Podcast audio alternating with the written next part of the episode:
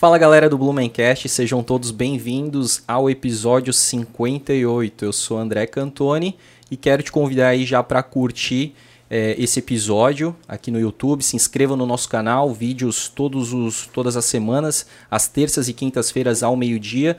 Também se inscreva lá no nosso canal de cortes. A gente está com uma diferença aí de inscritos. Estamos com mais inscritos no, no Blumencast, né? Mas temos também o canal de cortes lá. Para você que não tem muito tempo aí no seu dia a dia, se inscreve lá no canal de cortes que tem todos os dias vídeos às 7 da noite, beleza? Também tem as nossas redes sociais aí, o Blumencast, é só digitar arroba Blumencast, interaja com a gente, tem a, a, as fotos, as publicações, também tem cortes, né? Então é, tem algumas enquetes, algumas, é, alguns quizzes aí da, da cidade também bem, bem bacana para você, beleza? Vamos falar dos nossos patrocinadores, né? Então agradecer muito aí a CRC Imóveis por estar nos cedendo os estúdios da, da, da imobiliária aqui e falar para você que se você precisar comprar, vender, alugar e fazer qualquer tipo de negócio imobiliário, é com a CRC Imóveis, tá? Então ela, ela tem mais de 20 anos é, de experiência, né? De, mer de mercado, né? credibilidade, qualidade. O site deles é acrcimóveis.com.br e cara, não perca os conteúdos na, no Instagram deles que é sensacional. Tem muito vídeo bacana e tem muito imóvel bem detalhado para você acompanhar lá. Outro parceiro nosso, Nas Auto Services, né? Então, é, uh, estética automotiva premium aí com serviços de funilaria, é, higienização, descontaminação, inclusive do Covid-19, tá? Muito, muito interessante, muito importante nesses momentos, nesse momento aí de pandemia. É, e eles estão fazendo aí, eles são associados com todas as seguradoras, com associações, você pode parcelar em até seis vezes o seu serviço lá. E se você falar que veio pelo Blumencast, você vai ganhar 15% de desconto, tá? Nos serviços acima de 150 reais. Por fim, temos o nosso terceiro patrocinador, Modo Avião T-Shirts. Você aí pode entrar no site www.modoaviãostore.com.br. Tá com preço promocional de camiseta 100% algodão, estampas muito legais, bem descoladas, né? Você também pode parcelar no cartão se quiser, frete grátis para Blumenau. E também eles têm um serviço aí de personalização de camisetas a partir de 10 peças. Então você que tem é, empresa, grupo de amigos, grupo de igreja, é, gincana, enfim, né, qualquer tipo de evento aí pode pedir um orçamento lá para modo avião que eles vão passar para você. Fechou? É isso, Joyce? É isso. Boa noite para você. Boa noite. André. Bom dia ou boa tarde se as pessoas estiverem ouvindo. Exatamente. Vamos que vamos então, né? Vamos lá. Estou aqui recebendo hoje com muita honra é, e muita alegria essa pessoa que com certeza muita gente vai estar tá ouvindo, vai estar tá acompanhando pelo podcast, pelo Spotify, pelo Deezer, pelo Apple Podcasts e também pelo, pelo YouTube uma pessoa aí que mais do que nunca vivencia o dia a dia com muita intensidade aqui em Blumenau. Então é uma honra estar recebendo aqui no Blumencast o prefeito de Blumenau, Mário Hildebrand. Seja bem-vindo. Obrigado, André. Obrigado, Joyce. Obrigado a todos que nos acompanham. Sem dúvida é uma alegria e a honra é minha de poder conversar mais uma vez com a cidade de Blumenau. Eu prezo sempre, André, de que eu acho que uma das minhas responsabilidades enquanto prefeito é poder trazer o máximo de informação e transparência nas nossas ações, no nosso dia a dia e quanto também melhor, porque aqui não é só sobre o nosso trabalho, vocês também é. vão me espetar sobre outras coisas, provavelmente, né? É, quanto mais as pessoas conhecem o prefeito ou o Mário, com certeza melhor conhecerão o prefeito. Com certeza, cara. E, pô, é sensacional, né? Poder ter essa abertura é, nesse, né, hoje, o podcast ele tá bem alto aí na, nas novas mídias, né? Sem dúvida. E soube que tu participou de um podcast lá da igreja, foi, né? Sim, da igreja, muito bacana. Eu acho que é Pastor... ao redor da mesa, se Isso. não me engano. Pô, foi... A mesa, né? A, a, a mesa? A mesa, oh, muito bacana. Muito Eu gosto a, equipe lá, Pastor Diego, o irmão dele, toda a equipe lá, é, me, deu, me deu a oportunidade de conversar um pouquinho sobre minha vida, minhas visões em relação à fé e outras ações mais. Muito que legal. Show, cara. Bom, para começar, bom que o Mário já tá tomando um cafezinho aqui, né, também, ó, da parceria da já CRC Imóveis. pontos aí. pois é. Pode quando... pedir repetição? Opa, com certeza. Tamo, tamo aí, cara. É só, só pedir ali pra Joyce. E depois eu vou tomar também. É, Cara, a nossa primeira pergunta, a tradicionalíssima pergunta aqui do Blumencast é se tu nasceu em Blumenau. Eu já sei que tu não nasceu em Blumenau, né? Não, eu sou natural de Mirim Doce ah. e, e, e, me criei na cidade de Taió. Na verdade, eu nasci em Mirim Doce quando ela era Taió ainda. Ah. Então, em 1969, ainda era um distrito da cidade de Taió, como a Vila Itopava hoje é um distrito é, da cidade de Blumenau. Depois que desmembrou. 1990 emancipou, né? emancipou é, teve uma série de municípios que foram criados em Santa Catarina e Mirim uhum. Doce foi uma delas. Inclusive, quando eu vim para Blumenau e eu tive que fazer identidade nova aqui, eu acho que em 1992 ou 93, porque aí tinha uma foto muito jovem, aí já tinha envelhecido um pouquinho. Aí, quando eu fui pegar aqui na onde é da prefeitura, do ladinho da prefeitura, onde era a, fazia carteira de identidade, a, a delegacia regional, sim, sim. eles disseram, confere. Eu olhei, nasci em Mirim Doce. Aí eu comecei a brigar com a moça, né? Eu nasci em Taió. Ela disse, ah. não, o senhor nasceu em Mirim Doce. Não, eu nasci em Taió. Aí ela disse, não, mas o senhor nasceu no distrito de Mirim Doce que era de Taió, agora é uma cidade. Ah, bom, então até que eles me convenceram ainda que eu era mirim docense e não taioense. Olha né? só. Né? Então, então, essas de... coisas que acontecem com as emancipações dos municípios. Ao longo da vida, então, se transformou de taioense para mirim, mirim, do... mirim, mirim, mirim docense. É. Apesar de que eu vivi a minha vida inteira uh, na cidade de Taió. Eu, eu nasci em Mirim Doce, na casa de uma parteira. Meus pais moravam no meio do caminho. Ah. E eu acho que aí eu nunca perguntei, mas a parteira mais fácil ou mais barata à época era em Mirim Doce, né? Hospital era artigo de luxo. Ah. Então, opa, desculpa, acabei nascendo na casa da, da, da, parteira lá em Mirim Doce, perto do colégio. Se alguém é de Mirim Doce, que tem muita gente aqui, sabe que a parteira era do ladinho, numa casinha azul, do lado do colégio, lá no colégio no centro da cidade. Ah, e é isso que eu ia te perguntar aí o Mário moleque, né? O Mário criança, assim, o que, que gostava de fazer, cara? O Mário Moleque e Mário Criança, ele estudava. Eu era meio CDF, eu gostava é. de estudar, era algo que eu tinha sempre no meu dia a dia. Mas eu vivi uma infância muito rica. Eu vivi na, no interior, na roça, é, eu vivi ajudando meus pais, é, minha mãe trabalhava na roça, então uma parte dessa fase aí dos oito anos, quando já dava para segurar uma enxada, tinha que capinar um pouco. Era o que? Mandioca não? Mandioca, feijão. Meu pai, uma época, até os meus sete anos, ele plantava arroz. Uhum. Então a gente brincava ali. Naquela época eu era o mais, mais velho, mas era com, até sete anos não tinha muito compromisso com o trabalho. A gente brincava no meio da plantação de arroz e, e enfim, é, se, se, se divertia muito. E depois, uhum. Quando meus pais saíram de um local e foram para outro, Aí começaram a plantar mandioca, feijão, milho, é, batata doce, araruta pro... e outras coisas. Mas aí tudo para o sustento próprio ou para vender? Eles... Algumas coisas eram vendidas, né? uhum. né? Chegamos a plantar fumo, inclusive, ah, né? sim. Então Aquela vendia... região é bem Isso, bem, bem forte né? a questão do fumo, então plantamos fumo. Ah. Eu auxiliei nisso.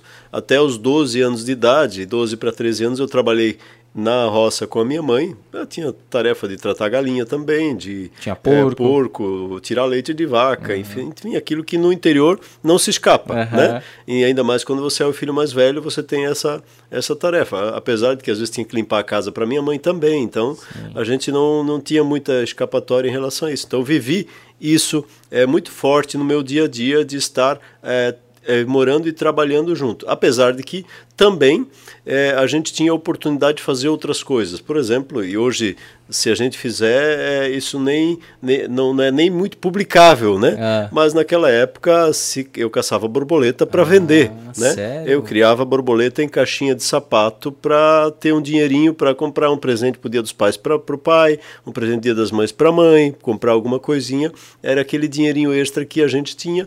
Então eu, eu corria no, alguns horários, no horário do almoço, eu comia rapidinho e ia pegar a borboleta no verão. Tá, e aí né? no caso guardava... Guardava até uma quantidade ia vender no viva, local. Não, morta. Morta. Morta. Pra daí, porque eu, eu, lembro que a minha avó tinha um. E aí agora vamos ver. Minha avó tinha um quadro cheio de borboletas, era mais ou menos para as pessoas fazerem isso? Isso, faziam-se quadros, faziam-se cinzeiros, se exportavam. Então ah, tinha é, pessoas que compravam isso em Taió, a gente vendia essas borboletas e faturava uns troquinhos no interior. Né? Às vezes dava para, se, se ia bem, dava para comprar uma conga, né? Ah, dava para comprar uma bamba, um chinelo havaianas, que na época era mais barato um, que, hoje, né? Então, que chute, né? Nem fala. Então, dava para comprar isso. Então, isso, e às vezes até como moleque, tu tinha tinha uma funda e ia caçar passarinho, né? Então, é, naquela época, isso no interior era absolutamente normal, normal né? né? Até porque não era simplesmente para matar o passarinho. Sim. O passarinho que tu matava ia para o prato, né? ah, não era jogado fora. Né? Então, fazia parte da, da da alimentação. Mas eu era ruim de funda, matava muito pouco, pode ficar tranquilo. o, né? o Luiz Sé veio aqui recentemente e ele falou que ele também era muito ruim de funda lá, mais acertava janela de vizinho Isso, do que. É. Lá não tinha muito vizinho, muito, graças era a Deus. muito espaçado muito assim. Passado, aí não acertava a janela do vizinho. e nem da mãe, né? Nem da mãe. Não, não, aí isso a gente cuidava. Agora eu tô falando da de caçar borboleta e guardar borboleta, né? Eu até achei que no começo tu, em vez de vender, tu colecionava, mas tu não colecionava, não, né, não. borboleta, né? Não. Eu fiquei pensando, pô, eu com meus tazos, né? Eu adorava, tu não nem sabe o que, que é isso. Não, o Tazo né? eu também ouvi, o Tazozinho, né? Isso, é, exatamente. Também, eu, eu, eu sou colecionador cheguei, de Tazo. É, eu não cheguei, a, acho que alguém, um sobrinho meu colecionou, é? um irmão mais novo, agora também não. Sim. Não me é estranho o Tazo, é. mas eu não cheguei a colecionar. É, mas é um negocinho de é. plástico assim, isso. né? E, e essa das borboletas ali, tu chegou a, a, a, pegar uma daquelas que a minha avó naquele quadro lá, ela tinha um que parecia um olho assim. Ah, Boca da Noite. Ah, é Boca da Noite? Ó, nem é. sabia o nome da. nós chamávamos de Boca da Noite, pode ser que os, tenha outro nome. Mas lá tem a 88, popular... Boca da Noite, Papilha, né? Então, Olha tem nome alguns nomes. Se ainda tudo, são esses nomes, eu também não sei se eram certos. Já faz tanto tempo, né? Eu tinha 12 anos, hoje tenho 52, só fazem 40 anos, né? então é pouco tempo aí. Ô, Mário, e tu falou que tu era né, tu era CDF, né? Tu era aplicado aí aos estudos, né? Qual que era a matéria que tu gostava mais de, de estudar? Matemática. Matemática. Tu, é, tu, é, da exata, então? Eu sou da exata, mas acabei fazendo a humanas também. Eu uh, vim para Blumenau para fazer a faculdade de administração. Uhum. É, eu em Taió acabei estudando o ensino médio uh, na área de técnico contabilidade e vim para Blumenau é, pass... antes disso, né? Talvez voltando um pouquinho a fita. Sim. Antes de vir para Blumenau, eu fiz vestibular para medicina veterinária que eu, eu tinha intenção e gosto da medicina veterinária, acabou não dando certo. Por quê? E, é, não passei no vestibular, ah, né? Tá. Não tinha dinheiro para pagar. O curso de medicina veterinária era caro e é ainda caro ainda, é, né? É, uhum. Então só tinha na, na, na, na em Lages ou na Federal ou em Lages na uh, o Desk, né? que era um campus da UDESC lá, então eu fiz e acabei não passando, infelizmente. E, e, e, aí acabei, oh, felizmente, Deus tem os seus propósitos, né? Mas naquele momento foi infelizmente para uhum. mim. É, acabei depois, no ano seguinte, fazendo vestibular de administração para Blumenau. Passei no vestibular em 89 e vim para cá em fevereiro de 1990 fazer o curso de administração, administração sonhando em voltar para Taió e não voltei mais, né? Uhum. Então, aqui vim, eu já tinha técnico em contabilidade, fiz administração, depois fiz uma pós em contabilidade e quando eu fui trabalhar no Serene, uhum. é, eu acabei é, inquieto é, com as as discussões nos conselhos onde eu participava, eu acabei querendo fazer serviço social e aí fiz a faculdade de serviço social, então tenho duas faculdades, duas formações superiores e após em ciências contábeis. Então, então acabei é, essa segunda segunda formação foi importante porque eu me desprendi um pouco da questão da, da exatas, da, da, da das contas, uhum. da, e, a, e a administração também traz isso, um gerenciamento de, de crises, de desafios. Né? Não é só números, né? Não é só números. As né? duas faculdades que tu fez foi na FURB? As duas, as duas e a pós foi na FURB. A pós também foi na FURB. Uh, foi uma, a FURB com a NPG, uma parceria que eu fiz. O professor Saul era o coordenador. Não Opa. sei se quem, quem conhece sabe. Sim. É um professor já aposentado da, da nossa o, FURB. O, o Saul, será que é tá, tá para a FURB na tua época como o Frei Pascoal tá para quem estudou no Santo Antônio? Será? Ah, mais ou menos isso. Uh, deixa eu te falar. Uh, tu vem para Blumenau? Tu vem empregado já? Não, eu Como vim. Como é que foi a, vim, a, questão profissional? É, eu vim, eu vim de, de, de, uma mão na frente e outra atrás. É. Né, eu tinha. Lá em Taió, eu tinha. O que, que me motivou a fazer o, o vestibular para administração? Depois de trabalhar na roça, eu trabalhei alguns anos com meu pai de servente de pedreiro. Ah. E aí meu pai conseguiu meu primeiro emprego numa funerária e numa loja de materiais de construção e uma fábrica de artefatos de cimento e também uma fábrica de túmulos funerários. Então, Mas era fazia... tipo a mesma empresa? Era tudo a mesma empresa, Caramba. tudo junto reunido. Né? é, é, era a mesma empresa, trabalhei lá durante uns três anos, três, quatro anos, aí acabei indo trabalhar no, numa, numa construtora, depois fui trabalhar no Bradesco, e voltei para a construtora aí para gerenciar uma loja de materiais de construção, somando a experiência que eu tinha. E os meu, o meu último período em Taió, eu voltei para aquela onde eu comecei é, é, como auxiliar, como balconista e atendente, e, enfim, pau para toda obra, né? É, PPT, né? Então a gente uhum. tinha que estar tá, tá pronto para tudo. Então é, comecei lá e terminei lá como gerente. Uhum. E aí o que, que motivou a fazer a faculdade de administração? Que eu estava com 19 para 20 anos de idade, num posto de, de gerência, mas não tinha conhecimento técnico e eu queria me aprofundar. Então a, a, acabei optando por administração justamente por essa essa condição. E aí uh, vim para Blumenau e vim desempregado, mas eu tinha algumas economias, eu tinha um carro, é, um Fusca a, azul, né? Que ano? É, um 71, né? Ah, é? Eu chamava de Fafá, tinha, né? Aquele que chamava de Fafá na época. Uhum. Hoje não pode, eu acho que aí daqui a pouco eles vão dizer que a gente está fazendo bullying, ah, né? Ah, sim, hoje então, tudo vira pode, bullying, né? É. Também. Mas na época chamava de Fusca Fafá, era um 71. E era azul? Era azul. Passava na frente das escolas de sacanagem? tu sabe dessa? Não, não sei, essa é nova. Tem quando um Fusca azul, assim, olha, ó. Já prepara mais. A Joyce aqui vai me servir. Ah, vai, vai catar capos. Eu não bebo, não fumo, mas tomo café. De, desconto é no vício, café. É isso aí. Ô Mário, e não, porque tem uma, uma brincadeira, né? Isso, na, na, pelo menos na minha época de escola, tinha isso. Tu via um Fusca azul e tu dava um soco no braço do teu colega, entendeu? Ah, não, essa na minha época não tinha. Aí tem uma piada que o pessoal fala, né? Pô, vou comprar um Fusca azul e passar na frente da escola só pra sacanear, né? A galera lá brigando. Não. Mas então, cara, tu falou do, da, da funerária, fiquei curioso aí, né? Vamos voltar um pouquinho aí na. Foi teu primeiro emprego, né? Nessa. Oficialmente, Esse... meu primeiro emprego foi com meu pai. Com teu né? pai de servente de pedreiro. Servente pedreiro. Trabalhei, claro que não era registrado, sim, mas trabalhei sim. com meu pai. Sim, por um é, bom tempo. É, e, e a, a, vantagem, o meu pai era o seguinte, né? Tinha que estudar. Meu pai, minha mãe, eles. Uh, meu pai estudou até o terceiro ano, minha mãe, acho que até o, o quarto ano primário, né? Na época. E, mas ele sempre dizia o seguinte: olha, você tem que estudar porque a, a educação muda a tua vida. Uhum. Né? E eu ouvi isso muito na humildade, na simplicidade deles, essa fala. Isso uhum. marcou é, a minha existência. Eu quero dizer assim, é, para mim foi um, um, algo assim muito bacana é, essa, essa fala deles. Nunca brigavam por isso, mas uhum. sempre falavam de que a educação era fundamental. Então, diante disso, eu acabei ouvindo isso e, e depois disso fui para o meu primeiro emprego, né? Uhum. E aí o meu primeiro emprego que eu, ah, desculpa, meu pai quando trabalhava com meu pai, visto fugiu, eu disse que ia fugir, né?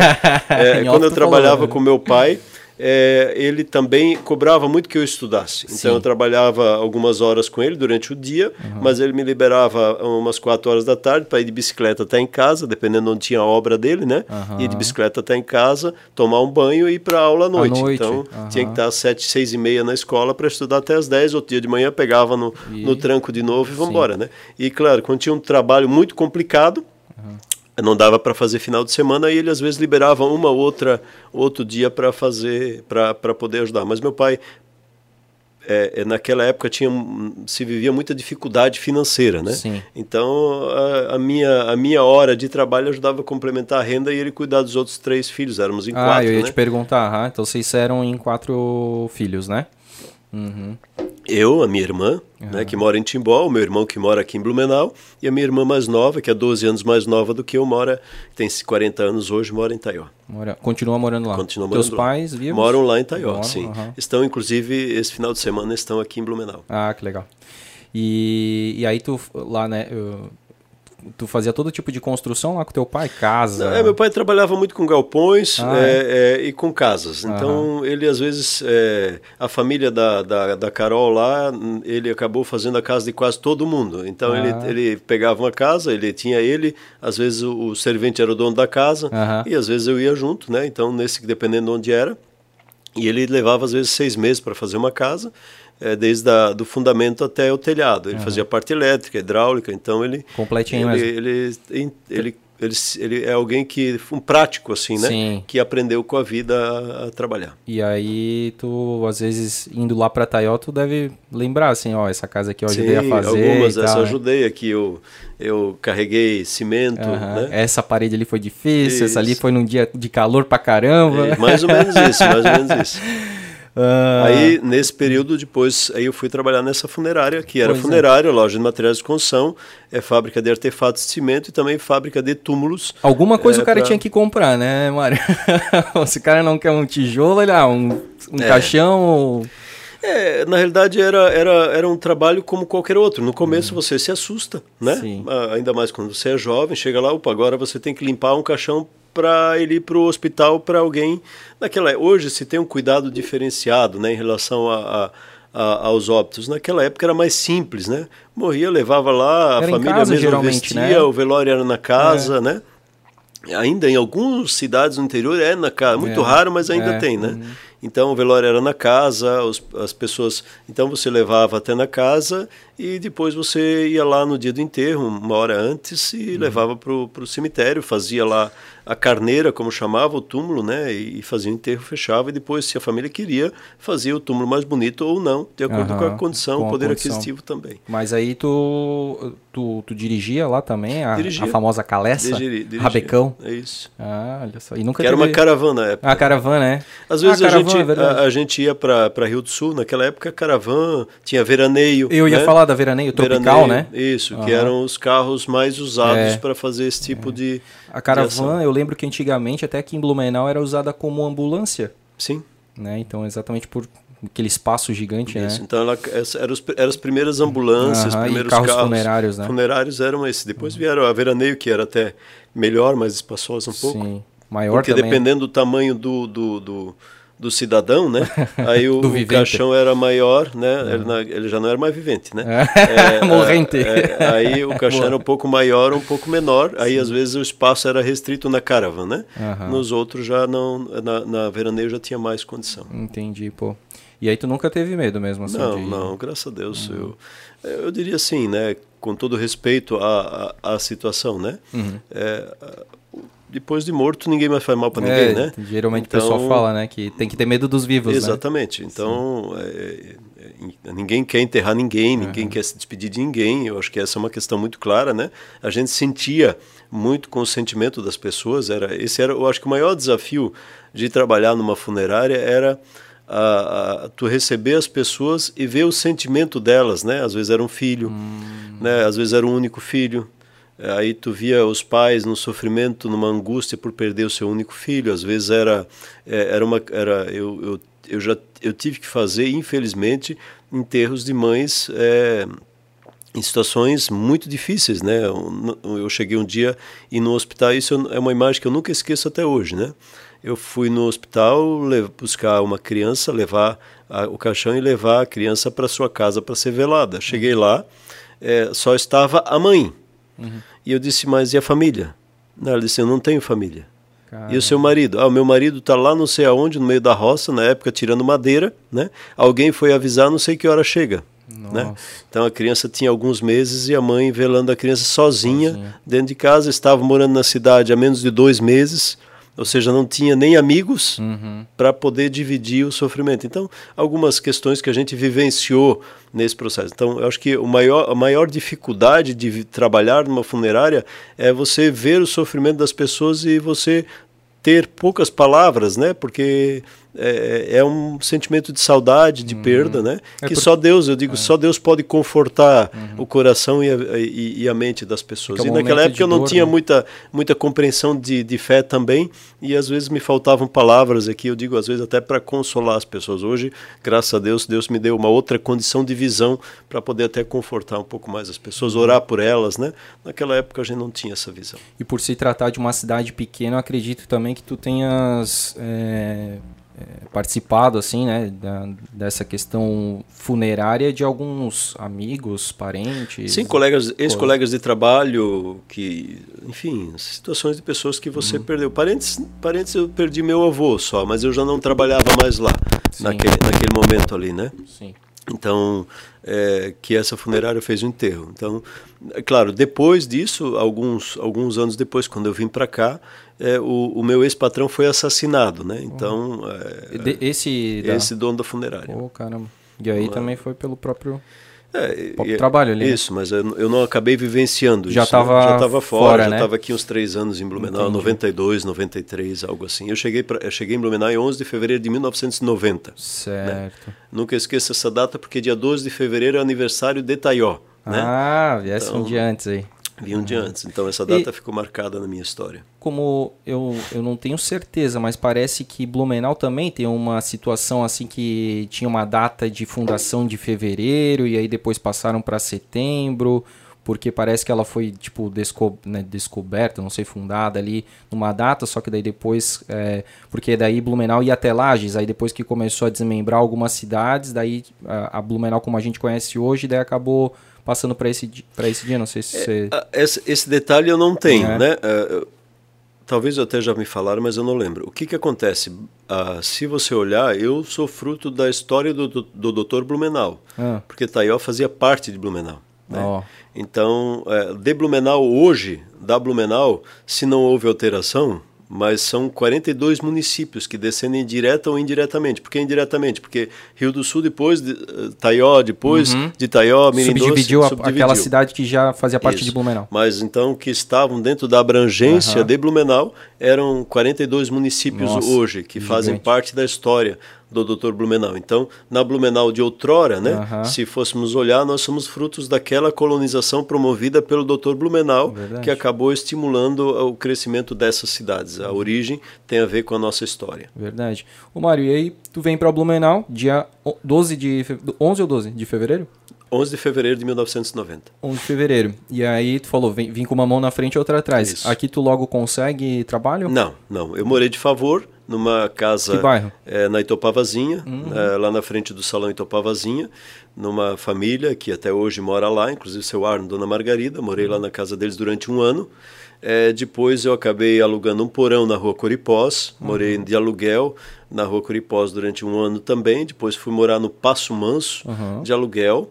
É, e aí depois acabei morando numa república ali na rua, Got, eh, na rua Gottlieb Reif, na escola agrícola. Uhum. Né? E, e, por fim, aí de lá eu saí para trabalhar no Serene. Mas eu, de fato eu, eu comecei morando de favor uhum. é, e, e demorei aqui, eu cheguei aqui em fevereiro, em março teve o plano Collor. Onde teve o confisco das contas. E aí as empresas ficaram uns dois, três meses todas meias onza, uhum. né? É, sem saber se contratava, se demitia, o que, que faria, como é que ia des, desvencilhar esse plano econômico. Então isso acabou prejudicando a mim bastante. Eu estava com a faculdade, mas eu tinha vendido um Fusca, né, que eu disse para você.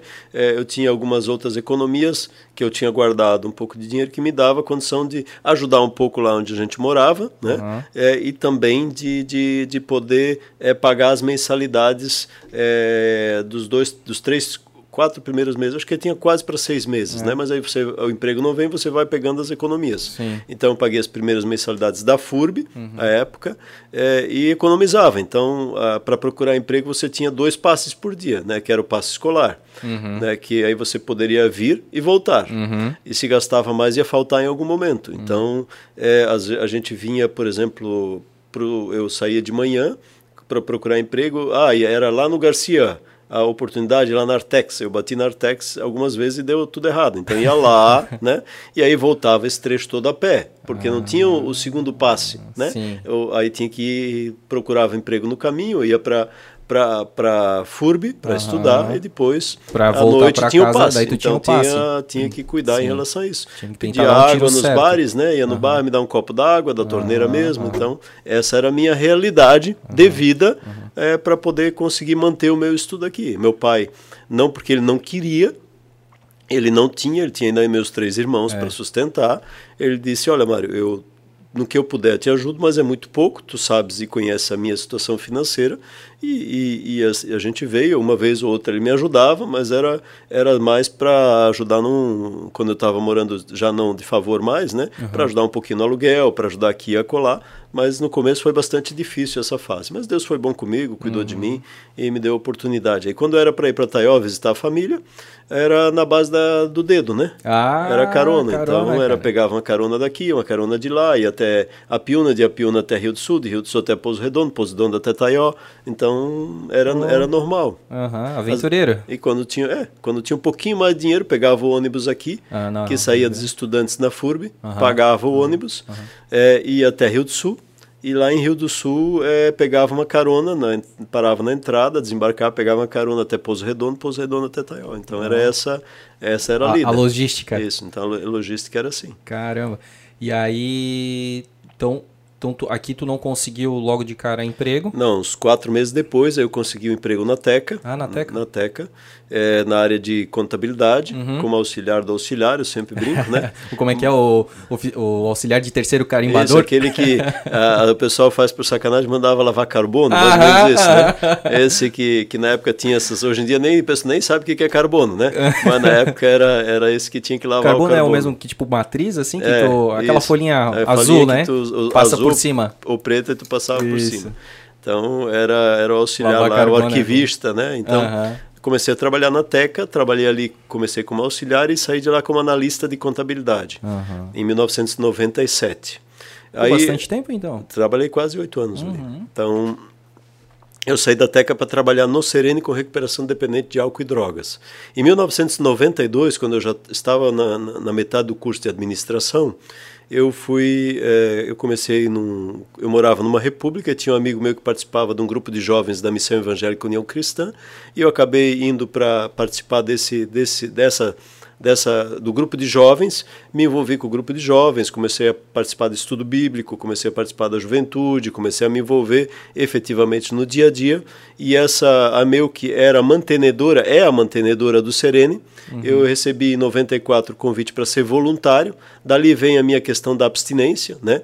Em 94 eu, eu recebi o convite para ser voluntário do Serene na diretoria e de voluntário em 94 eu fui convidado no, em 97 a trabalhar no Serene. Né? Hum. Então eu fui trabalhar e morar no Serene, ganhando menos que na Teca, oh. mas como um chamado, uma um missão propósito. na minha vida, um propósito de poder ajudar as pessoas naquele momento, que foi o que me conduziu nesse processo. E lá em 92 eu sempre digo que foi o clique, uhum. a chave que Deus usou para mudar a minha história, a minha caminhada e mudar os objetivos da minha vida que eu creio, eu acredito, talvez as pessoas nem tanto, mas eu acredito, né? Algumas pessoas nem tanto, eu acredito que aquilo foi fundamental para que eu estivesse como prefeito hoje. Né? Uhum. Então foi essa mudança de, de visão em relação do que, que eu posso ser para a sociedade, para a humanidade e que me deu a condição de ser prefeito hoje. Ô Mário, então assim, né, lá em 92 tu teve essa mudança né, aí de, de essa experiência de, com Deus. Experiência, né? Mas antes, tu, hoje, você olhando lá para trás, você se via como uma pessoa... É, só sem propósito ou uma pessoa assim que tinha um, um, sentimento ruim, digamos assim? Porque tem muitas pessoas que ao longo da vida fazem mal, né? É, e aí elas conhecem a Deus e se convertem, se transformam e, e, e, passam a ser outra pessoa, né? Tu tinha isso?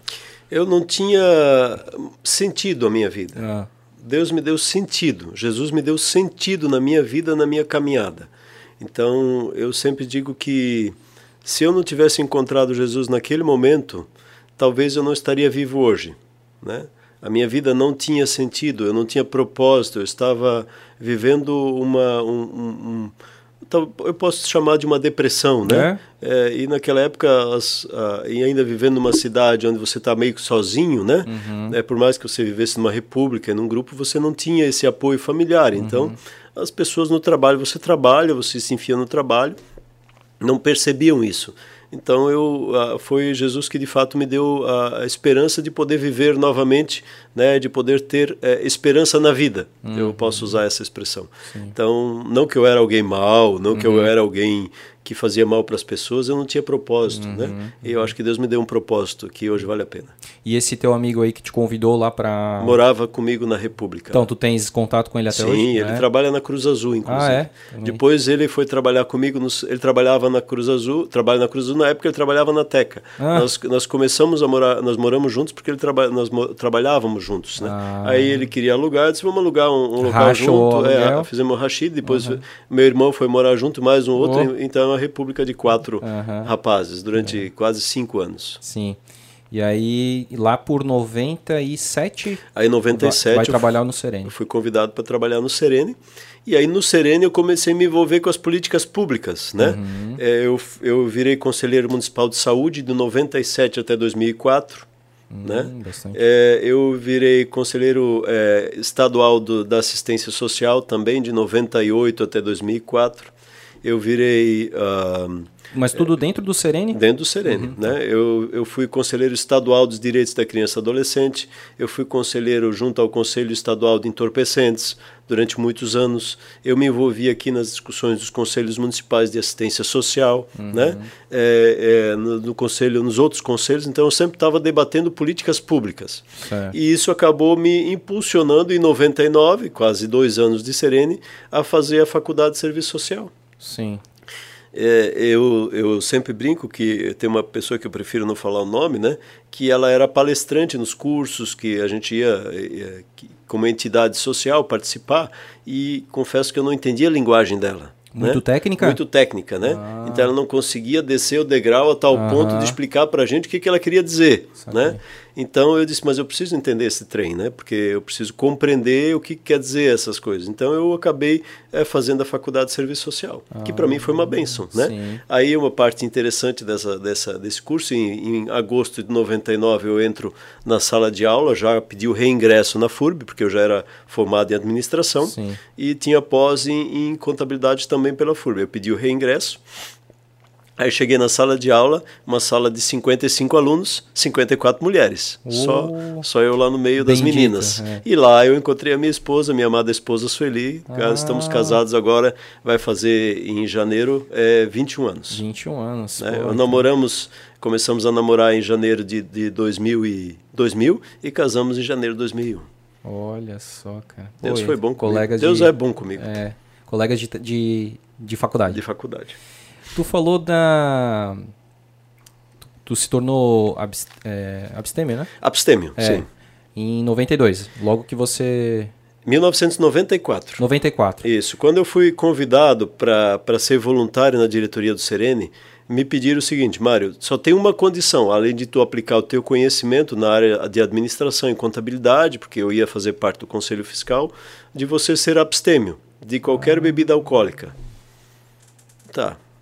Parei, pensei, disse, bom, bebida alcoólica não me faz falta mesmo, né? Tu tomava, né? Eu bebia socialmente. Cerveja, tu isso, gostava de- Às vezes tomava um porre ou outro também, Pô, mas... já tomasse um porre? Já, já infelizmente, né?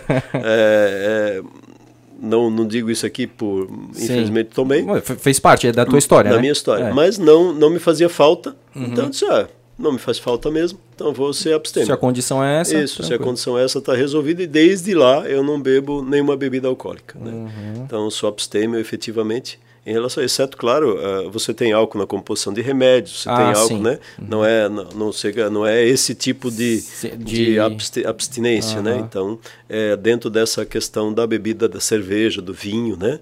É, eu sou abstêmio em relação a isso. Não quer dizer que eu sou contra, né? Não quer dizer que isso que eu eu, eu demoni, eu, eu, em- eh, coloco isso como um demônio, né? Como Aham. algo, né? Nessa direção, Aham. né? Tipo Então, assim, é quem, quem faz uso de bebida alcoólica, tu não. Tu, Ah. não, tu não critica. Não, até porque eu sou prefeito da capital nacional de cerveja, né? É, Verdade. e, e- e- e- também a gente faz é, incentiva a Oktoberfest, Aham. mas claro que numa característica que nós entendemos que é uma festa familiar, Isso. da tradição, da cultura, né? É, e dentro dessa questão da gastronomia, que é o terceiro item importante, na gastronomia, na, na, na Alemanha, a cerveja faz parte desse processo. Hoje, inclusive, tem harmonização né, com cervejas e, e da, da comida com determinados sabores. Quem, quem gosta sabe melhor do que eu explicar. Eu não, não, não bebo, então não sei explicar aqui. Mas nós, nós entendemos que a, a bebida ela pode ser tomada assim moderadamente, né? E que isso precisa ser respeitado no sentido de que é uma festa e é uma é uma é, o consumo o consumo da bebida alcoólica faz parte da, da tradição e da cultura da nossa sociedade. O que nós entendemos né o que nós trabalhamos muito no Serene e que é o foco desse processo que tem um limite né? E claro que eu posso nunca beber um porre né? Eu posso sempre beber socialmente, mas dependendo quando e onde eu beber, às vezes a, a, a, quantidade de bebida ingerida a mais em algum local ou de modo, indivíduo, é, de modo equivocado, indevido, pode gerar a morte de alguém, né? Claro. Acidente de trânsito Exato, é isso, né? claro. Então eu acho que é essa, esse, esse é o grande desafio Da consciência da, consciência da de quem sociedade, né? De quem bebe. Então eu acho que esse é o ponto. E claro, se você sabe que a bebida te faz mal, te livra dela, né? Sim. É, ah, esse também é outro ponto importante nesse processo. E a minha abstinência e a abstinência daqueles que estão na, na, vinculados a essa visão é no sentido de que eu posso ser testemunha e, e posso, através da minha vida, mostrar para as pessoas que é possível viver sem o álcool, né? Então eu tenho pessoas que são amigos meus e que se dizem, olha, é, é, eu digo, mas eu não consigo ficar sem beber. Disse, olha, mas eu por você fico, né? Então eu acho que essa, esse é o principal testemunho que eu posso dar de amor, de, de, de solidariedade, né? É, de empatia, como se diz hoje numa Isso. palavra moderna. É. Deixa eu tomar o café, Fi- que eu toma, quero pedir toma. outro aqui. Opa, eu vou, daqui a pouco eu vou te acompanhar também.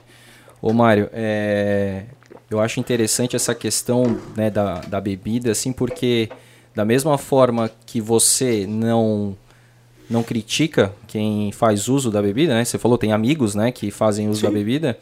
É, também é interessante que as pessoas também não fiquem criticando quem não faz uso da bebida, né? Porque eu acho que tem uma certa pressão e isso com tudo. Mas, Tipo- mas eu acho que isso, isso que você consegue desmistificar. Isso aconteceu comigo quando eu assumi a prefeitura. Ah, é? Todo mundo achava e dizia, ou todo mundo não, algumas pessoas, especialmente os críticos de plantão, oposição, né, diziam que eu ia acabar com o Oktoberfest, porque eu não bebo, né? O Mário vai acabar com o Oktober, porque ele não bebe, porque ele é evangélico. Né? Isso está escrito aonde? Né? É, eu acho que essa essa discussão que tem que ter em relação. Onde é que está escrito que o evangélico vai acabar com o Oktober? É, onde é que está escrito que eu vou acabar com o Oktober porque eu sou abstêmio?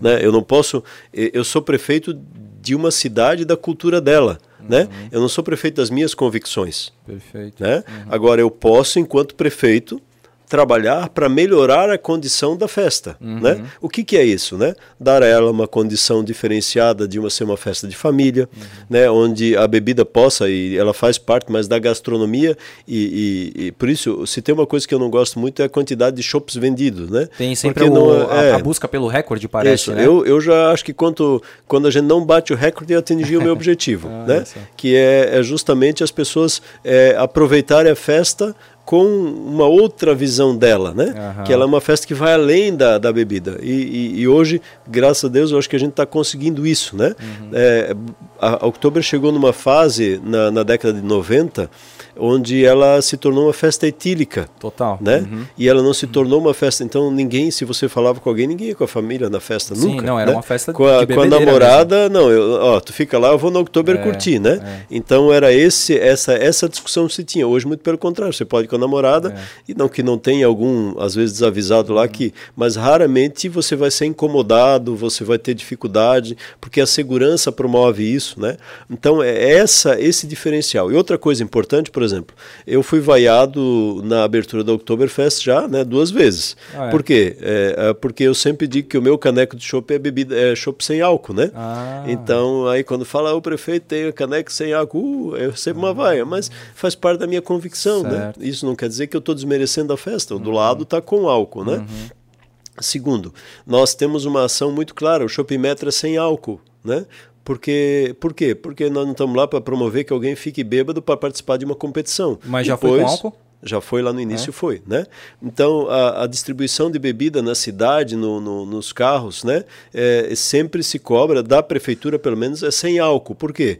Nós controlamos para que um adolescente não beba, né? Mas se ele beber, Sim. né? Então você não consegue, às vezes, ter todo o cuidado quando você está distribuindo. Então você faz o- a, a cerveja sem álcool, você não corre o risco de dar uma bebida alcoólica para um adolescente, o cara por lá exemplo. do, digamos, do Shop Motorrad não vai pegar a identidade do, do Isso, rapaz para saber, né? O Às vezes ele Motor- engana, né? O Shop Motorrad não é da prefeitura, né? Ah, Mas o. Bierwagen, Tá, né? tá. Então, dentro dessa, dessa, dessa tudo, tudo que for da prefeitura, público, né? Ah, Então, público, esses cuidados a gente tem em relação a essa, a essa, essa, essa questão, para que a gente possa demonstrar que a gente pode proteger a vida das pessoas também tendo uma festa. Tanto é que nós tivemos em 2018, 2019 a presença de uma marca de Audi, né, é, como patrocinadora da festa.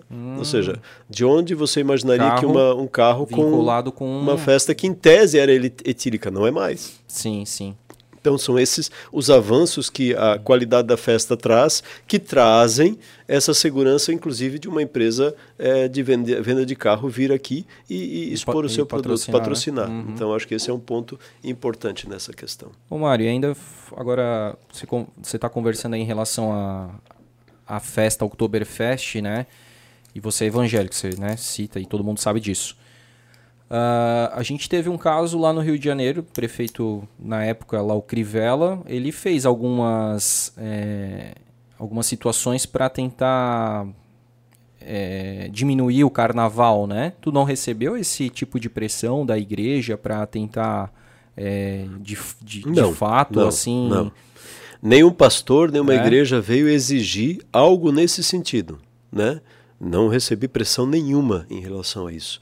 O que as pessoas me cobram é a responsabilidade e o cuidado. É aquilo uhum. que eu tenho como visão em relação a isso. Então, eu não recebi nenhuma pressão nesse sentido. Eu não acompanhei essa fase do Crivella, eu ouvi isso, mas é, aí eu não sei qual é a, a, definição dele. Né? Claro que Carnaval é uma festa que tem características muito diferentes Sim. do que é Outubro, mas dentro dessa linha eu não, eu não vivi é, e não convivi com esse tipo de pressão no meu dia a dia aqui em nenhum momento uhum. em relação a isso. Inclusive, eu convidei alguns pastores para ir conhecer a festa, para ir ver, até para ver o modelo, a qualidade, uhum. jantar com a sua família, é, para poder conhecer um pouco esse espaço. Então, quem tinha dúvida ou que achava tinha alguma dúvida ia lá. Claro que é, é, é, a, a, gente tem aqui uma festa que não é feita só para o blumenauense, ela também é feita para o turista, uhum. tem uma outra característica, e isso a gente trabalhou e fomentou muito, mas eu não recebi nenhuma pressão, né? Uhum. Eu sou evangélico, mas eu gosto de dizer que eu sou cristão, né? Uhum. Então, é, eu creio em Jesus, né? Eu uhum. creio em Cristo, né? Eu acho que essa, essa, essa é a visão e é o que eu gosto de colocar, né? Eu, eu sou, o evangélico não é melhor é, do que aquele que é católico e crê em Cristo, né? Que uhum. tem a sua fé e crê em Jesus. Eu acho que essa, essa, essa é uma essa melhor definição. Melhor definição, né? Nós temos adventistas, católicos, né? Sim. Evangélicos, os pentecostais, neopentecostais, tradicionais. Então não os vamos luteranos. entrar aqui os luteranos, né? Que eu sou luterano na realidade, é. né? Então nós não estamos entrando aqui numa definição de, de, de, porque Jesus não tem igreja, né? É. Então acho que essa essa essa é a lógica que eu gosto de viver também. Legal. E aí Cara, para a gente conversar um pouquinho também sobre a, o teu trabalho no Serene, né? Você falou rapidamente, pincelou rapidamente ali os conselhos por qual você passou e tal. Teve alguma, alguma pessoa que te marcou lá dentro do Serene, algum caso assim que, que te marcou bastante, uma pessoa que entrou lá e você conseguiu fazer um, um trabalho pontual, específico? Quem faz o trabalho é Deus, a gente é um instrumento, né? Então no Serene a gente tinha um grupo de pessoas e cada um tem o seu, o seu dom, né? Uhum. O seu talento para atuar numa área. Então é, a gente contribuiu é, de modo direto e indireto em várias ações. Eu tive várias fases no Serene, né? Eu comecei na fase 1 e lá em 1997 até 2000 onde eu trabalhava é, é, dentro da unidade de Blumenau, uhum. né? Lá e, na Itopava Central, lá né? Lá na Itopava Central. E morei lá, inclusive, né? Uhum. É, e morei lá nessa, nessa fase. E, e depois eu acabei é, me envolver. Ali eu já comecei a me envolver com as outras unidades do Serene. O Serene tem unidade em Palhoça, tem unidade em Lapa, no Paraná, e abriu unidade em São Bento. E aí eu acabei é, assumindo a responsabilidade de coordenar essas outras unidades. Então eu, eu trabalhava um pouco na unidade de Blumenau, mas viajava muito. É, toda semana eu ia numa unidade e ficava um ou dois dias trabalhando lá com a equipe, organizando a parte administrativa, e aí tinha os conselhos conselhos, então eu acabava tendo muita atividade também fora do Serene e dava plantões final de semana, até na fase final, onde eu acabei atuando muito mais na gestão geral do Serene do que na gestão individual da unidade. Então tive várias uhum. fases, desde a fase inicial, uhum. onde eu fazia palestras bíblicas, né? É, também para os é, internos, lá uhum. na época chamava internos, hoje chama alunos, hoje chama residentes para os residentes e acabei também passando pela fase onde a gente fazia plantões final de semana, ficava sozinho lá com 50 internos, com uma equipe de trabalho, mas coordenava a equipe. Então eh, foram momentos muito bons na minha vida, muito ricos, onde a gente podia ver a ação de Deus na vida das pessoas uhum. e, e, e, compreender também que essa ação de Deus é muito muito, muito individual, né? É muito pessoal para cada um, né? Cada um tem a, um momento, isso, né? Isso, cada um tem um momento também. E a, a recuperação da dependência química, né? É, ela é bem complexa. E aí tem uma pessoa que eu tenho um carinho enorme, que é o senhor Alair Scheidt, que foi o diretor do Serene quando eu entrei lá em 1997. Ele sempre dizia que só sabe lidar com o problema da dependência química quem não tem o problema na família. Porque se tu tem o problema, tu descobre que tu não tem receita. Né? Porque a dependência química é tão complexa que não tem receita, ela é muito da situação de cada um. Ah, eu posso ter iniciado usar drogas por uma frustração, o outro iniciou porque estava num grupo de amigos e alguém ofereceu. E aí você tem N consequências uhum. em relação a isso, de desgastes. Eu posso chegar num tratamento de dependência química quando o funil acabou, porque ninguém vai. Eu não tomo Enquanto... remédio porque eu gosto, eu uhum. tomo remédio porque eu preciso. Isso. E a, o tratamento é um remédio remédio, uhum. né?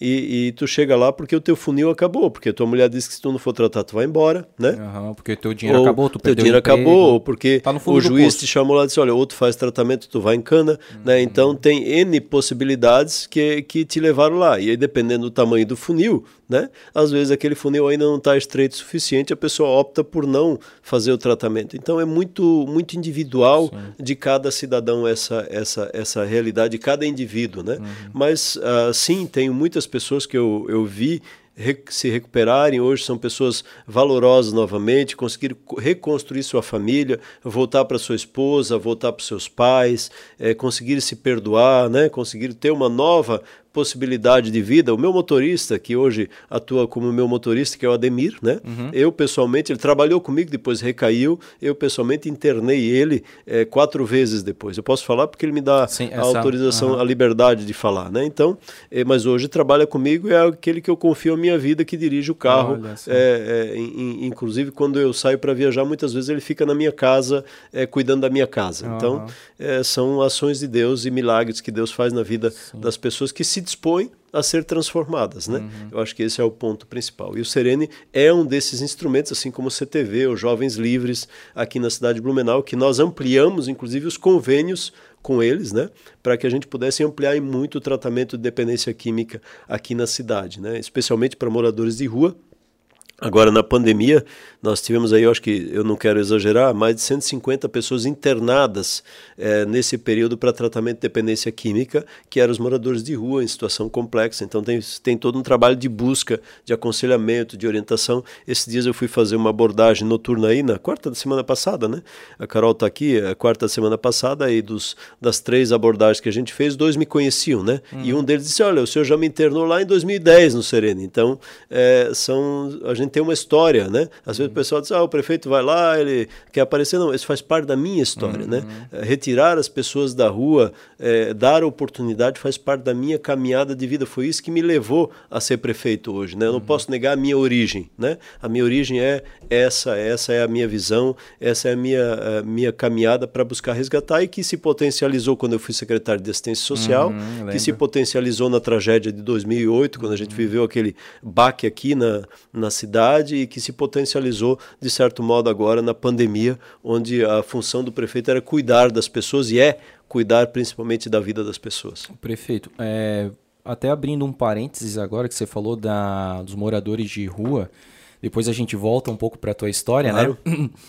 É, eu tenho percebido muita uma comunicação bem assim, é, bem forte aqui nessa questão de não dê esmola pro, pro morador de rua, né? Encaminhe ele para a, tem uma secretaria lá, né? Que é assistência o, social. da assistência social, né? Eu, eu lembro que eu, eu via isso muito lá em Balneário Camboriú, tinha muito perto do semáforo isso, né? E nunca tinha visto aqui que tem algum tipo de, de projeto? Por que essa comunicação agora? Aumentou o número de moradores de rua em Blumenau nos últimos tempos? Esmola não muda a vida de ninguém.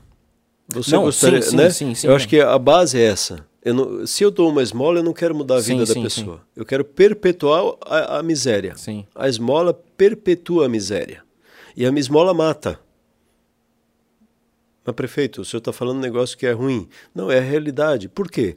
Se eu sou usuário de droga, ela pode matar, né? Claro. Se eu sou usuário de droga, dependendo a quantidade da esmola que eu recebo e a quantidade de droga que eu compro, Sim. eu posso Ter uma eh, overdose. ter uma overdose. Sim. E se eu sou um usuário de álcool, dependendo da quantidade de álcool que eu bebo, né? Que eu vou beber muito, porque eu sou usuário de álcool, eu posso ser atropelado e morrer.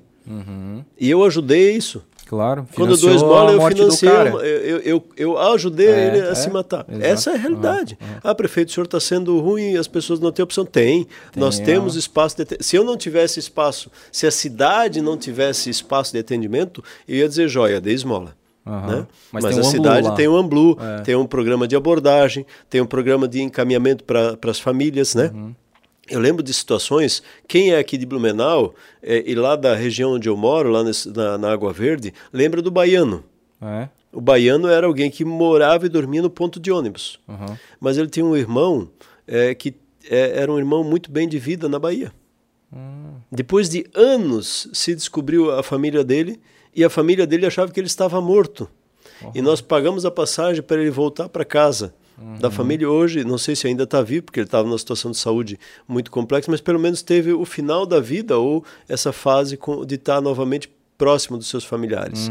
Então, eh, eu acho que é isso que a gente tem que oportunizar.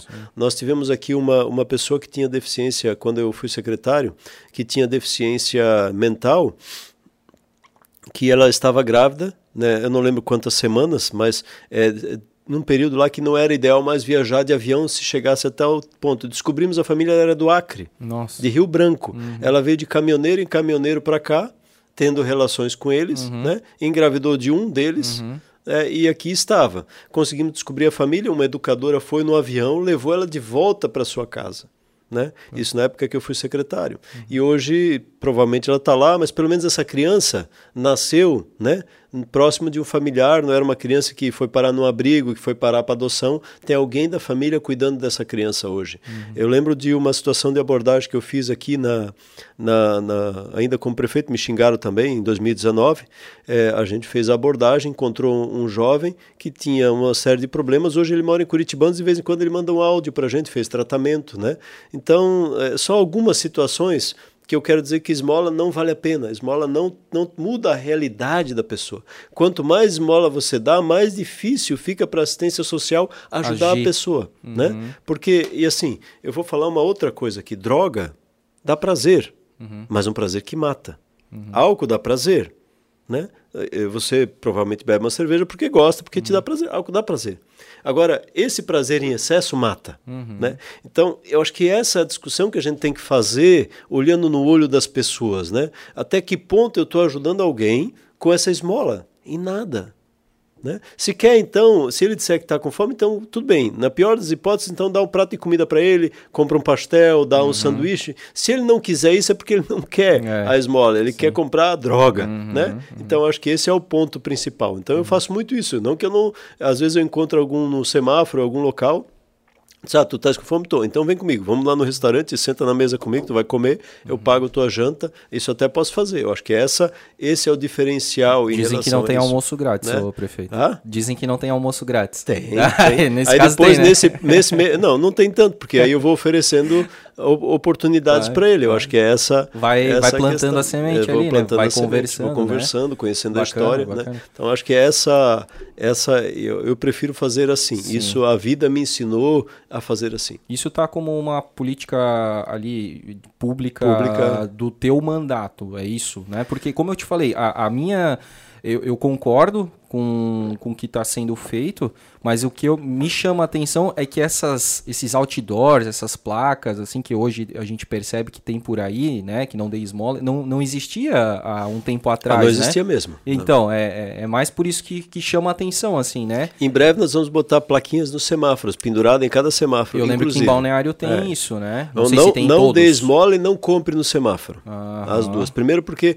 também é um risco, né? Hum. Nós temos um cadeirante aí que fica no meio do semáforo que ele pode ser atropelado. Uhum. Ah. Então, se você compra no semáforo, você coloca ele em risco. Nós temos programas de assistência social para atender todas essas pessoas.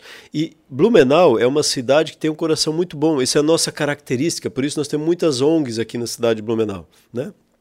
Tem ONGs para várias áreas, desde a rede feminina até ONGs de moradores de rua. Então, então, tem várias ONGs aqui na cidade de Blumenau. Essa é a nossa característica de sermos solidários. Uhum. Né? Então, a, único, a única uh, questão que eu sempre digo, se você quer doar, doe para o pedágio que acontece nos sábados, que uhum. eu acho que esse aí vai para essa ONG, que ela sim vai fazer um trabalho bacana. Então, se você uh, compra no semáforo, você também coloca as pessoas em risco. E outro ponto importante, né?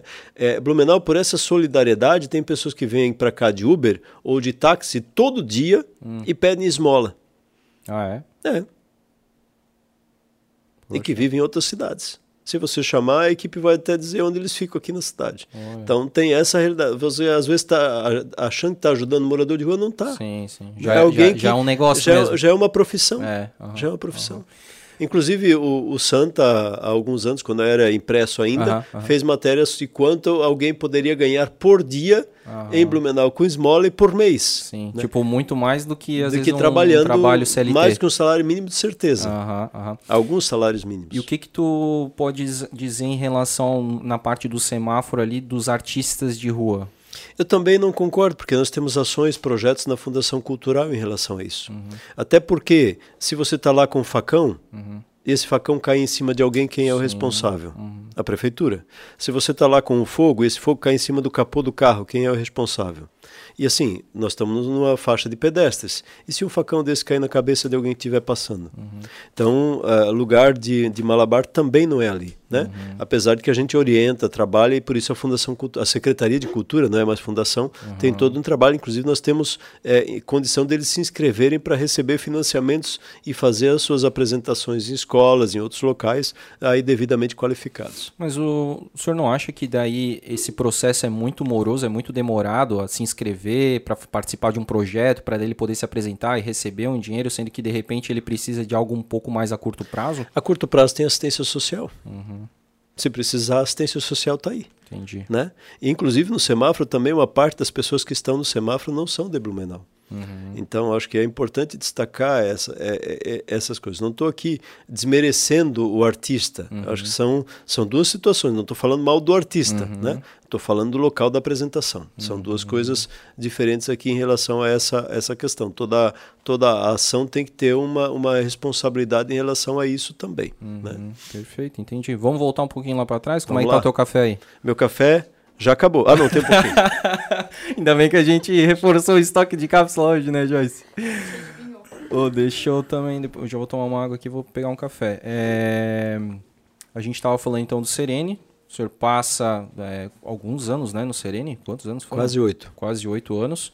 E aí, depois do Serene, o senhor vai para eu viro secretário de assistência social. Aí do já formado em serviço, em, já João formado em serviço social no governo João Paulo Klein. Ah, sim. E logo na, no, na, na, primeira gestão ali, no primeiro... Na primeira gestão, uhum. já no início de 2005 uhum. até 2008, onde eu fui candidato a vereador, me elegi vereador. Uhum.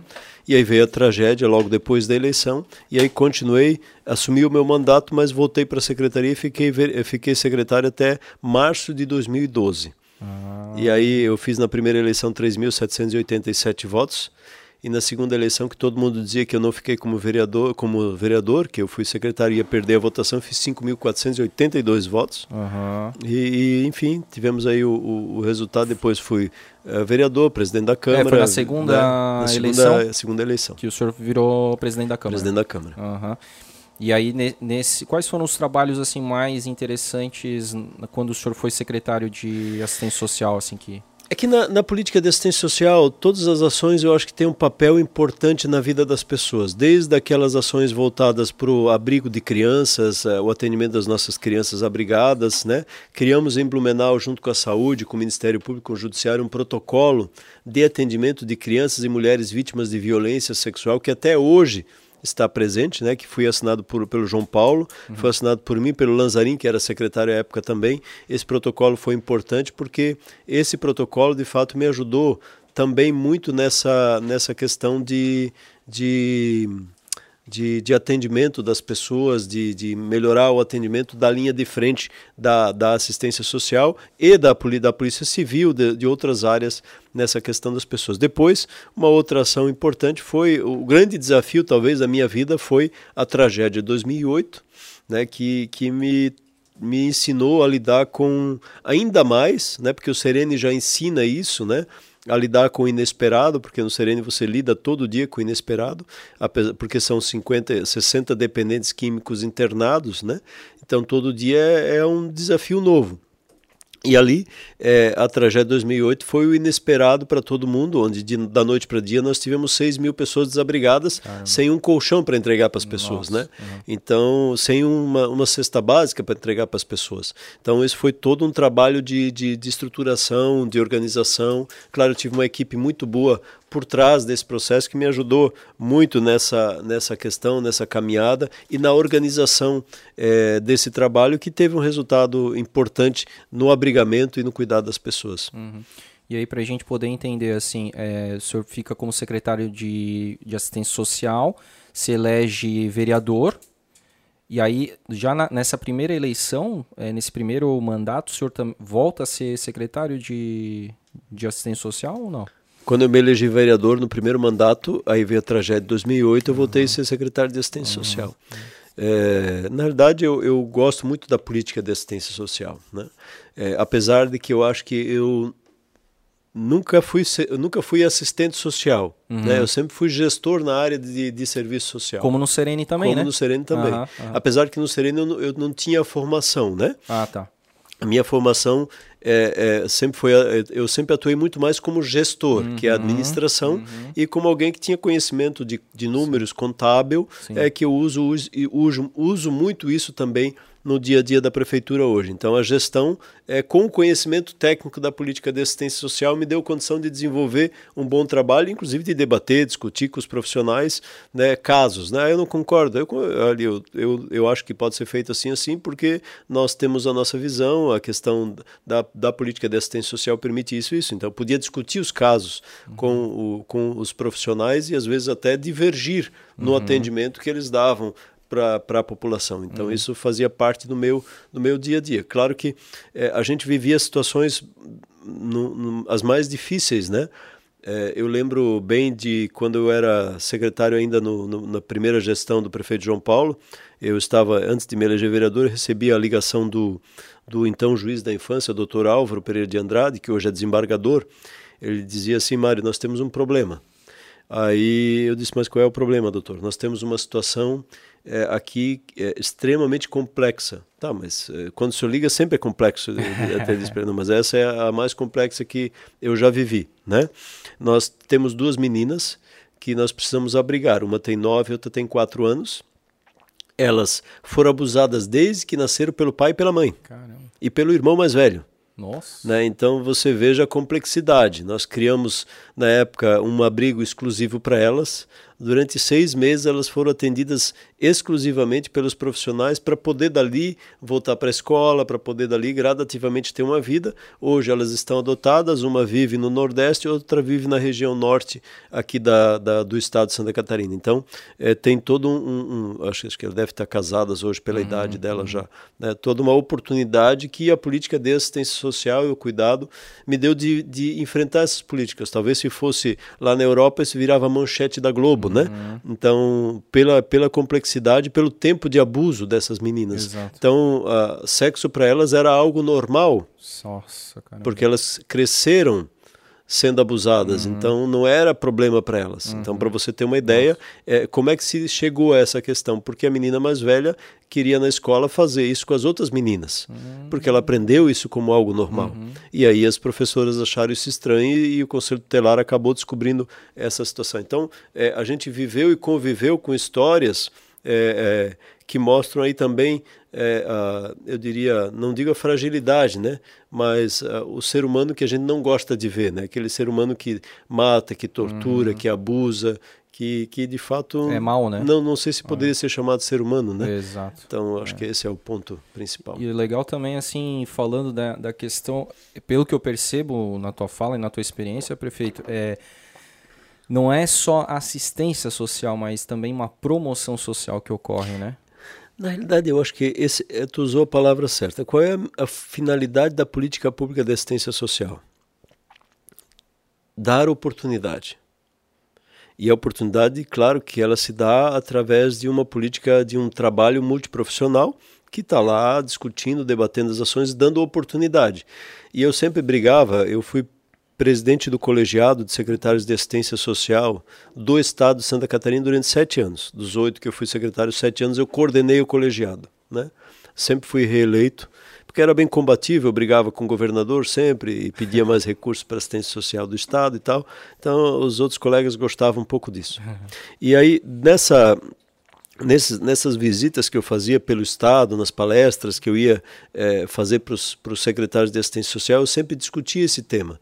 E às vezes eu pedia para os meus colegas secretários, a, a, meus colegas assistentes sociais, levantar a mão de quem atendeu o avô, está atendendo o pai, está atendendo o neto agora. Aí eles uhum. levantavam né, a mão como um prêmio. Não, eu estou fazendo, está errado.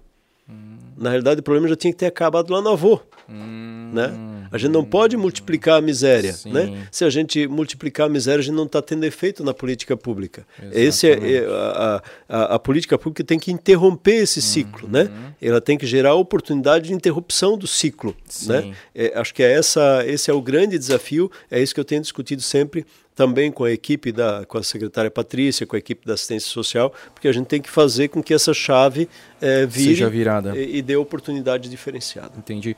O, o prefeito, e daí lá na, na, na, sua segunda eleição, né, você vira presidente da Câmara e ali, ali você cumpriu o, o mandato, né? eu, lembro, o mandato. eu lembro muito que da, das sessões da Câmara ali, né? Você. Que eles queriam me esgoelar isso, não? Tu lembra não? Não, disso não é, mas deve, devia Foi, acontecer. Eu, eu tive né? uma presidência bastante polêmica, é né? Mesmo? Porque na minha presidência teve a discussão da questão da ideologia de gênero no Plano Municipal de Educação, né? Ah, não sei se tu lembra dessa, dessa discussão. Eu lembro mais da, né? da parte nacional, Isso, né? Mas teve aqui também. Teve aqui também específico. Teve aqui, uhum. E teve a discussão do aumento ou não do número de vereadores do não aumento do número é, de... o aumento ou não. Ah, o aumento ou não. Aí a gente tá. fez uma audiência pública no Teatro Carlos Gomes. Tá. Né, foi a maior audiência pública já realizada até hoje pela Câmara de Vereadores, que eu presidi a audiência pública num tempo de mais de duas horas, onde mais de 80 pessoas puderam se manifestar em relação ao tema. Foi transmitida, né? Então teve, foi uma audiência pública assim extremamente importante, contundente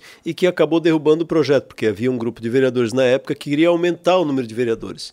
E essa discussão acabou com a, a, a a audiência pública enterrou aquele projeto ah. naquele momento na cidade de Blumenau. Porque é, há um tempo atrás existiam 21 vereadores, daí caiu para 15. Sim, Blumenau teve 21 vereadores, Isso. depois caiu para 14 e aumentou para 15. 15. Né? Teve uma alteração, uma discussão da lei federal que dizia que Blumenau... Pela é, população, população podia ter podia ter 14, depois 15 e hoje, pela legislação atual, 21. Uhum. Mas só pode ter se a lei orgânica do município for alterada para tal.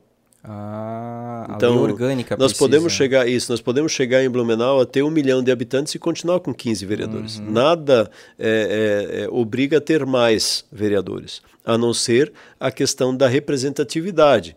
A população pode também entender que quer mais vereadores. Uhum. Né? É, eu vou, vou, vou, vou, chutar um exemplo aqui. Uhum. A população pode entender que tem 35 bairros em um determinado momento da história de Blumenau que é 35 vereadores. Não estou dizendo que. Sim, não estou manifestando é, é favorável a isso. Né? Uhum. É, é, só uma reflexão. Sim.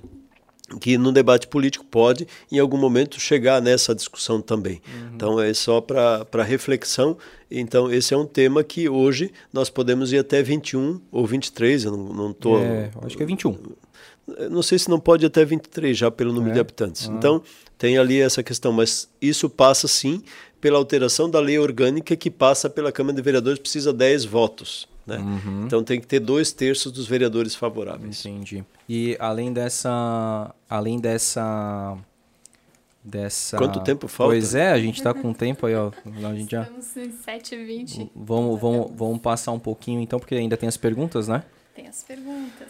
É, mas aí o prefeito falou também de, de, dessa, dessa fase aí. Teve mais alguma polêmica né, quando presidente ah, da Câmara? Tinha, sempre tinha todos os projetos, né? A gente tinha uma visão, os vereadores. Eu, eu vivi uma Câmara bem eclética, né? E tinha bem, o bem deputado Ivan né? Neto, e Ivan deputado Ivan Neto, que ah. gosta de uma, uma festa, né?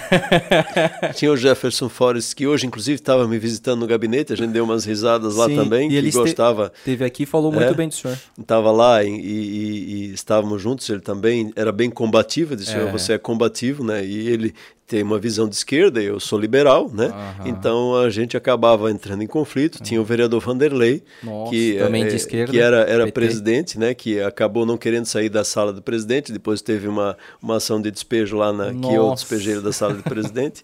E aí, enfim, teve uma série de, de debates interessantes lá com alguns vereadores. Mas eh, faz parte do processo Sim. Hum. político, né? Acho que ninguém se tornou inimigo, mas naquele momento tinham debates em relação a posições ideológicas, em relação a posições em em- com, com, com base nos projetos mais diversos. Eu não lembro aqui Uhum. todos que passaram por lá. Não, mas era, eu lembro que era uma câmara bem acalora, acalorada. aí, acalorada. né, tava, tinha uns discursos bem inflamados. aí. Tentaram caçar o meu, minha função de presidente, Ah, entraram é? com pedido de impeachment contra mim, essas coisas assim que, que faz parte. Então vamos agora para a parte de, de prefeito, né? É, o senhor, no caso, Sobrou tempo para isso Pô, ainda. tem que, tem que sobrar, né? Pelo amor de Deus, né? A gente já tá com essa visita programada há um tempo, né, Carol? Pô. A gente economiza um pouquinho nas perguntas ah, para com passar por tudo. certeza, né, meu? É, então o senhor começa como vice-prefeito, é vice-prefeito do Napoleão, né? Qual que era o trabalho do senhor eh, efetivamente como vice-prefeito na, naquela época? Então, quando Napoleão me convidou para ser vice-prefeito na chapa, eu disse, eu, eu apresentei para ele três condições, né? Primeira, eu não sou de prateleira, eu quero trabalhar. Eu quero, eu quero ter uma secretaria para poder eh, coordenar e trabalhar e desenvolver ações pela cidade. Segundo, né? Não serei secretário de assistência social e nem presidente da Profamília. Aí ele disse, mas por quê? Eu disse, porque eu acho que essa fase, não desmerecendo, eu amaria fazer, mas eu acho que isso eu, eu, eu preciso de desafio que vai além daquilo que eu já conheço, já Sair da sei zona de fazer, conforto. sair da zona de conforto, né? Então, poderia ser qualquer outra secretaria. Ele disse, qualquer outra, qualquer outra, até saúde, se tu quiseres, né? Então, é, eu não tenho problema em relação a desafios.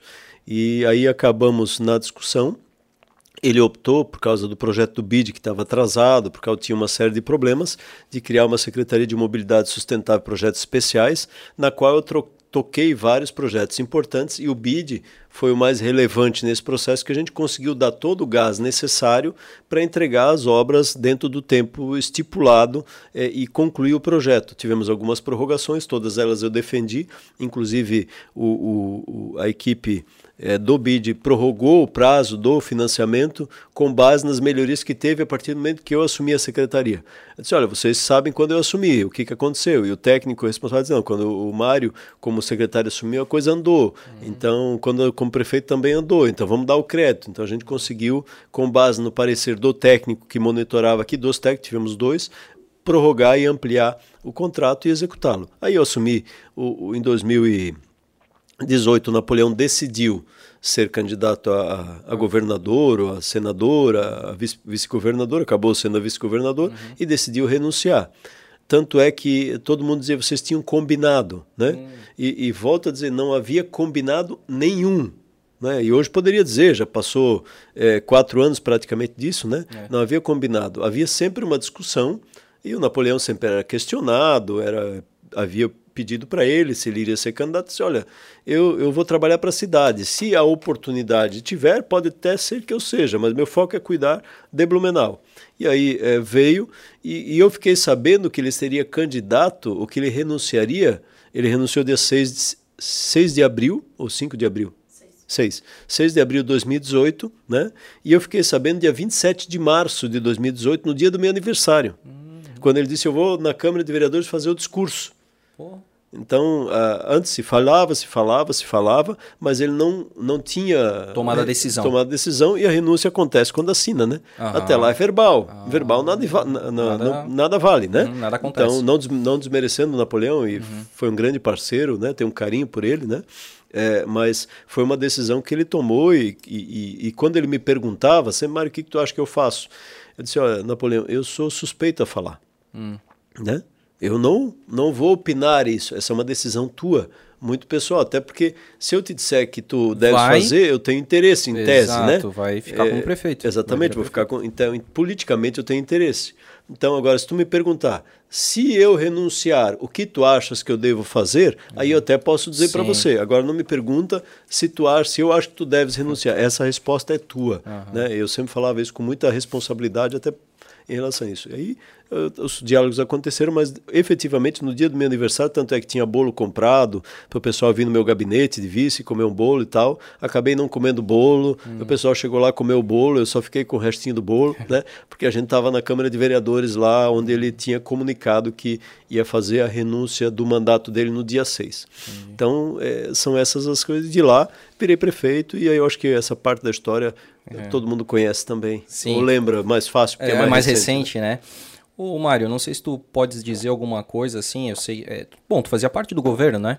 É, a gente já recebeu aqui alguns políticos, né? A gente já citou alguns aqui também. É, e eles fazem uma crítica muito grande em relação ao Napoleão. É, assim, o que, o que mais me, o que mais acontece assim, na, o, o, convidado que vem aqui fala assim é que ele estava mal assessorado assim nesse sentido, secretários ali, que ele era uma pessoa quando entrou na, na prefeitura e depois que ele assumiu, infelizmente, ele acabou ouvindo certas pessoas. O que você tem a dizer a respeito disso? Olha, boa parte dos secretários do Napoleão são os meus secretários, é? que conseguiram conquistar a minha confiança e que trabalham comigo e que conseguiram entender o meu modo de trabalho. Né? Então eu posso dizer o seguinte. É, é Mas claro tu concorda que, com todos os teus é, secretários?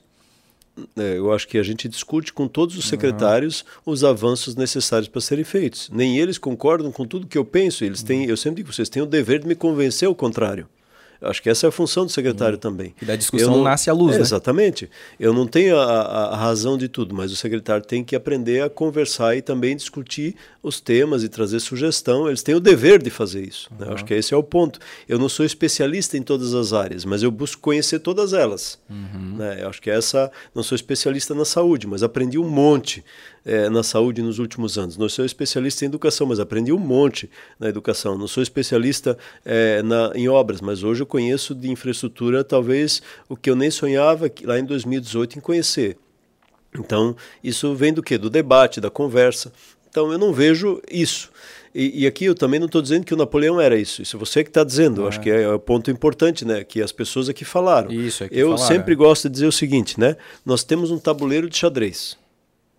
E cada prefeito tem esse tabuleiro, o seu tabuleiro. Certo. Né?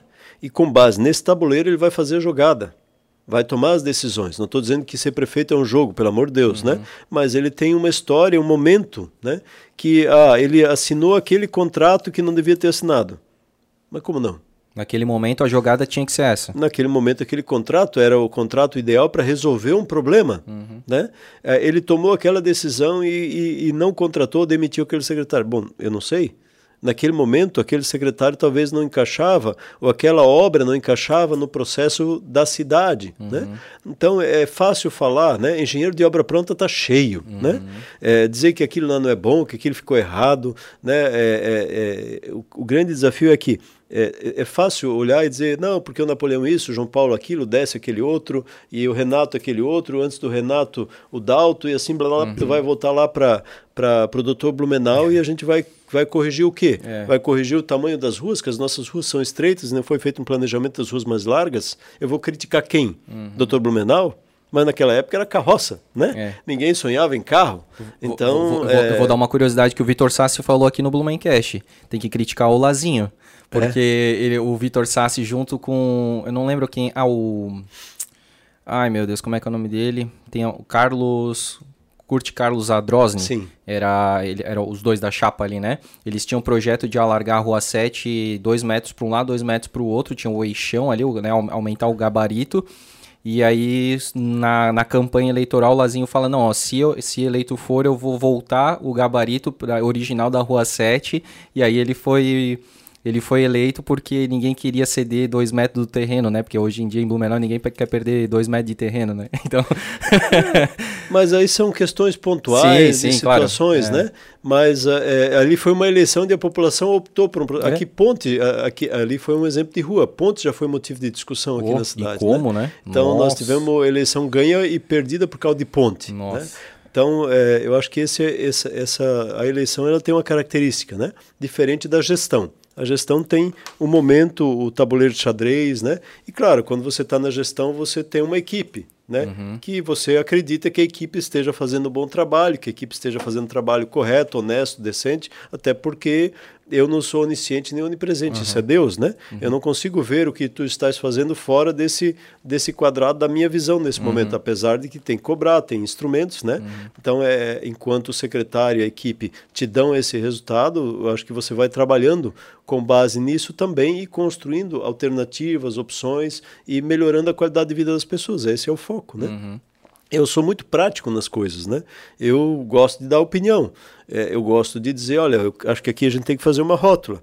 O pessoal diz, acho que não. Bom, então se tu acha que não, me prova, né? uhum. né? Então aí eles vão ter que me provar que não dá para fazer a rótula. Se eles uhum. me provar, okay. beleza. Se não Próximo me provar, assunto. eu vou acabar fazendo eles fazer a rótula. né? Eu, eu, tenho, eu sou persistente também nessa, nessa questão, mas precisa haver, sem dúvida, é, a, a, o debate. Eu gosto do debate porque ele faz a gente amadurecer uhum. adiante nessas questões. E a ponte Adolfo Konder, a do duplicação dela, nós entregamos ela há poucos dias, daqui a pouco tu vai pedir até do cadeado, se bobear. Não, não, não, é? essa não, deixa quieto. A, a, a, ponte que a gente fez ali, ela surgiu nesse desse debate. E aqui eu quero fazer o registro de duas pessoas que foram importantes nesse, o secretário Edson Brunsfeld e uhum. o secretário Paulo França. Né? Os dois que têm uma larga experiência. Na, um dia eu estava passando na, na, ponte, indo visitar uma outra obra com o Paulo França no carro, ele disse, Mário, nós temos que, a solução da discussão da ponte é duplicar essa ponte. Eu disse, não, Paulo, não pode. Porque nós tínhamos tentado fazer a, a ponte da rua Itajaí para a rua Paraguai, né? Uhum. E ela barrou na justiça. Até hoje está barrado na justiça. Mas é aquela que o João Paulo Klein queria? Não, essa Rodolfo era do Napoleão. Não, ah, essa ah, era é? do Napoleão. Tá, então né? já tem três aí. Não, tinha do, do João Paulo, que era estaiada, né? Uhum. Que é uma ponte que na, no orçamento no que nós Rochile, temos, né? né? Uhum. Que, é, que é 24 milhões de dólares, tá. né? São hoje 100 milhões de reais, é. né? É, ponte bonita, um cartão postal, mas é uma ponte Muito dentro da nossa, da nossa realidade econômica cara para o momento. Tá. Né? É, é, aí tinha a ponte do que um chamava Ponte João Paulo Napoleão, a ponte da Rua Paraguai com a Rua, com a rua Itajaí, ah, tá. né? Lá que é uma ponte uhum. de 40 milhões de reais. Uma ponte que também era importante e que interligava com a Rua Paraguai por via, depois na sequência com a Rua Chile e fazia também esse, esse encaminhamento binário. E aí eu passando a ponte, e aí nós tentamos, e infelizmente teve um barrou judicialmente, e até hoje não conseguimos autorização para fazer, por causa de um entendimento de um recurso da comunidade lá da, da, da Ponta, Ponta Aguda. Aguda. Eles estão no seu direito, né? mas eu também me via forçado a buscar uma alternativa frente à dificuldade de fazer. E aí o Paulo França e o Edson Brusso, um dia o Paulo França indo num carro visitar uma obra, disse, aqui tem que duplicar essa ponte, é a solução. E aí eu disse, não, tá errado. Eu nem dei muita bola, né? E falo, né? E aí depois, um dia, uns dias depois, veio o Edson Brunsfeld com a mesma história. Eu disse, pô, duas pessoas falando, acho que Deus está mandando uma mensagem aí, né? Deus está fazendo eu começar a olhar um pouco. Chamei os dois na minha sala. Aí os dois defendendo a mesma, a mesma direção. Aí eu disse, por quê? Não, Mário, lá nós vamos fazer uma duplicação, vai ser o pilar no mesmo lugar, a, a, a, a questão da, da viga no mesmo lugar, a ponte não vai ter interferência hidrológica, não vai ter problema ambiental, que é o que barra aquela obra lá, é, né? Hum, Porque lembrei. você está fazendo um complemento da ponte e, e você vai conseguir a licença ambiental em pouco tempo, projeto prático, simples e objetivo em relação a isso. E foi exatamente o que aconteceu.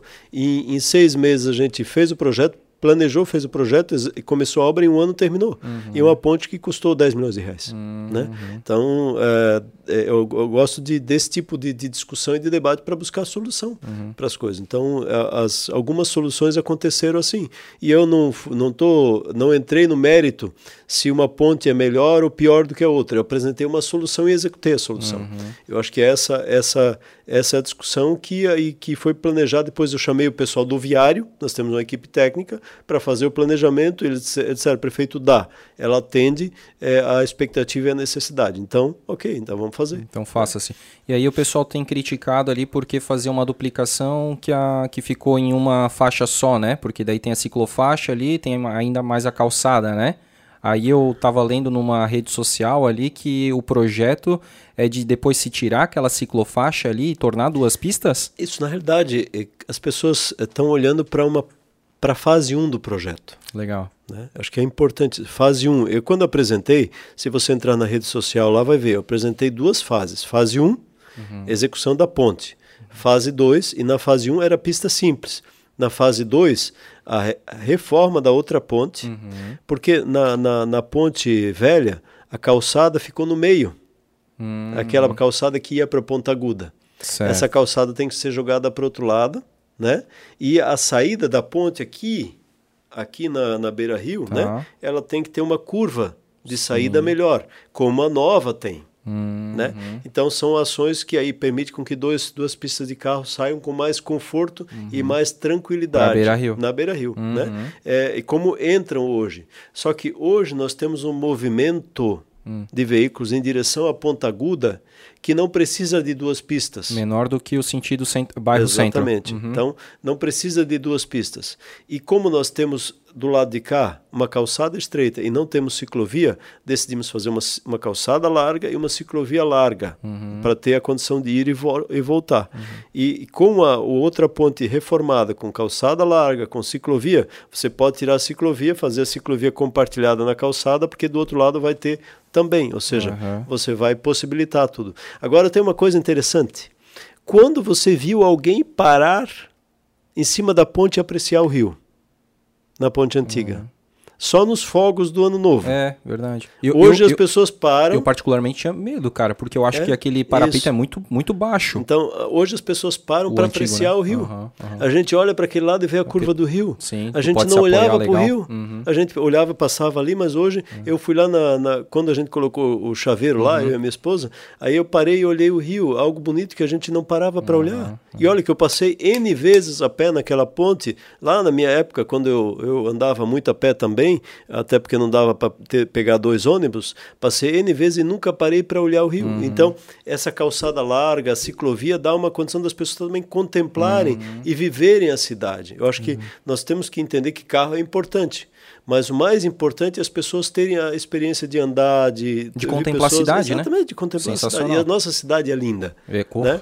E com o outro lado feito, nós vamos ter condição das pessoas contemplarem a, a ponte de ferro, ah. né? algo que a gente esquece. Né? E com a, a gente deve eh, eu estou aguardando uma reunião com, com, um banco ali. A gente deve captar um financiamento para fazer a margem esquerda toda, ali da uhum. ponte de ferro até na prainha. Sim. Você imagina o rio sendo devolvido para a cidade. Com certeza. Eu sou apaixonado por essa ideia das pessoas poderem curtir o rio, de poder estar próximo a ele, de poder viver aquilo que é, é foi através dele que vieram os nossos colonizadores. Exatamente. Né? E uma época bonita, do, por exemplo, que, meus, que os meus pais viveram, a da prainha, que Isso. as pessoas viviam muito, né? Que agora também Isso. legal que a prainha está sendo reformada, né? A minha esposa disse que a, a, a, o que ela gostava de fazer, ela é blumenauense, uhum. né? Ela gostava de fazer era aos domingos ir com o pai na prainha, isso. com o pai e com a mãe na prainha. É. Muitas famílias fizeram isso. Tornou Hoje, uma memória afetiva, né? Isso. Então vamos devolver mais um parque, Top. um parque ciliar, uma parte uhum. assim, uma possibilidade diferente, diferenciada. E um parque vai ter um pier, né? Que vai uhum. dar a condição das pessoas terem lá um jet ski, uhum. de terem lá um barco, de terem lá um, um um, meu Deus, um caiaque. caiaquezinho, uhum, né? Uhum. O, stand-up uhum, paddle, né? Para uhum. poder também, ou seja, o rio uhum. com a questão do esgoto cada vez menor, despoluído para as pessoas terem. Uma... Acho que é isso que é o é, bacana, né? Exatamente. Então, Não, sensacional. Então é isso que eu vejo assim nessa, isso que me dá essa, essa alegria, essa, essa entusiasmo, né? Isso, né? O prefeito. Então quer dizer que do outro lado da ponte vai ser, é, vai ser espelhado tipo a mesma calçada que tem mais mes... ou menos mais ou parecido menos? com isso é? daí é. Uhum. então muito próximo ao que está ali vai ser espelhado então, Legal. então com proteção com uhum. tudo isso às vezes até as pessoas perguntaram lá por que não tem uma gradezinha no meio mais alta porque ali no meio da nova ponte ninguém vai andar uhum. né? isso então acho que esse é um ponto importante também Entendi. ah prefeito uh, uh, no começo porque só tinha uma pista porque a gente teve que fazer também o, traf, o tráfego é, não o tráfico né o tráfego foi aberto para poder primeiro para poder fazer os acabamentos na cabeceira também, que é a calçada ali uhum, adequada e uhum. a pintura necessária. Então, Entendi. são coisas que com o tempo o pessoal vai compreender, né? Uhum. Mas uh, todo mundo acha que as coisas uh, funcionam na velocidade do WhatsApp, né? Na, em obras não funciona assim. Né? Eu falei, eh, o senhor falou agora, né? WhatsApp. Eu percebo que o senhor é muito ativo nas redes sociais aí, né? Então, de vez em quando o senhor está é, respondendo um ou outro é, cidadão que de repente está meio desinformado e tal, principalmente o senhor, eu acho que usa bastante lá a página do Blumenau Mil Grau para responder, né? Como é que, como é, que é essa é, esse contato direto, porque eu acho que outros prefeitos não tinham isso, assim, de, de usar sua própria rede social para responder lá. Eu até lembro uma muito engraçada que eu acho que alguém falou assim, ah, vai catar lenha, alguma coisa, e o senhor falou assim, pô, mas se eu pudesse eu catava mesmo, porque quando eu era lá... lá no, em Itaió eu fiz muito isso, isso rachava lenha, isso catava aí. lenha, fazia fogo no fogão a lenha. Mas a minha coluna não me impede, é. me impede hoje, né? Então... a coluna me traz. Então são, é, na realidade, eu acho que essa proximidade, essa oportunidade de estar com as pessoas faz parte da, da, da atualização, né? Ah, os outros não fizeram, mas é, aqui de novo é, é, o, é o tabuleiro de xadrez, uhum. né? As redes sociais também não eram tão ativas é, naquele claro, momento. Sim. Então elas hoje se tornam, né? Além do, do Insta, do, do Face, do WhatsApp. Tem outras que estão surgindo que a gente nem dá conta, né? De, de Vai fazer uma dancinha no TikTok? Não, né? eu sou ruim de dança. eu acho que o pessoal nem vai assistir, então triste que vai Vai viralizar, eu acho. Não, não, Prefeito não, de Blumenau com no TikTok. Não, combina. Eu já fiz uma dancinha uma vez me arrependi, né? Aquela não. Nem vou dizer quando é que foi, porque eles vão buscar, buscar. deixa quieto, né? Mas aí é, é, realmente muito bacana essa, esse, contato que o senhor tem aí com, com as pessoas, né? E, claro, muitas vezes é, como, né, como eu citei aqui, é às vezes uma desinformação, mas o senhor tem lá paciência para responder, né? Eu acho que muitas pessoas acabam ficando até gratas e, e, e né, agradecem o senhor exatamente por isso, porque não está simplesmente deixando a pessoa no ar, né? É... A minha rede social ela é uma extensão da prefeitura, uhum. né? As pessoas dizem, ah, mas é, tem que separar. A, eu já ouvi gente dizer: a tua rede social não faz parte da prefeitura. Mas eh, eu sou prefeito 24 horas por dia. Mas as pessoas usaram isso aí quando foram lá na casa do senhor, né? É, mas assim, eu sou prefeito 24 horas por dia, mas não para também uh, nessa nessa, eu acho que são situações, é. situações, né? Eu atendo ligação 24 horas por dia, eu discuto problema 24 por, eu resolvo o problema, mas também não para ficar fazendo Recebendo, protesto é, ridículo, né? é, né? Com todo respeito, né? Então, uh, as questões são nesse foco, mas eu, eu tenho a responsabilidade, enquanto prefeito, acompanhar os problemas. Se acontecer alguma situação que nem uma enchente, né? Uhum. Seja sábado, domingo, feriado, se eu tiver é, lá em Taió, visitando meus pais, se eu tiver é, curtindo uma praia com a minha esposa ou no sítio, uhum. alguém vai me avisar, eu vou voltar a estar aqui imediatamente para ou vou resolvendo as coisas por telefone daquilo que precisa ser resolvido como prefeito da cidade. Uhum. Então, é, a, a, minha rede social é uma extensão, é, eu diria, do meu trabalho de prefeito para as pessoas conhecerem o que está sendo. E não é por maldade. Algumas tem alguns casos que a gente acaba tendo dificuldade, algumas pessoas de lidar, porque elas fazem por maldade mesmo, né? uhum. né? Mas a grande maioria não é por maldade, é por desinformação, uhum, uhum. né? Não é as pessoas que ah, ah, o prefeito é ah, o prefeito é ruim porque nunca tiveram a oportunidade de conversar, de, de dialogar com a gente. E aí quando a gente responde, elas vêm, olha, ele está interagindo, né? Uhum. Pode não gostar da minha resposta. Às uhum. vezes até um pouco é, às vezes a gente é um pouco brutinho, né? Às vezes uma resposta mais curta, porque uhum. tu respondeu duas, três, quatro vezes para a mesma pessoa, né? Às vezes é só chega ler os comentários quinta, anteriores. Chega né? na quinta vez tu diz, amigo, leia os anteriores que isso. eu já te respondi, né? No, uhum. no, tu, ontem eu te respondi isso antes de ontem, então ele quer só azucrinar é. a tua vida toda vez só para dizer tal coisa. Então isso é desnecessário. Sim. Às vezes aí você é um pouco mais seco na resposta, uhum. mas o foco é a maioria das pessoas precisa de informação, uhum. né? É que nem agora na vacinação, né? Nós temos uma quantidade finita de vacina por dia. Né? Uhum. Eu posso é, é, disponibilizar mais? Não, porque eu vou marcar e não vou vacinar. Uhum. Então, não faz, é, não faz, sentido. Mas todos vão ser vacinados, mas não na velocidade que nós sonhamos. Né? Uhum. Eu acho que esse é o ponto importante. E a gente tem feito isso com muita responsabilidade e com muito cuidado para fazer uma vacinação de qualidade. Né?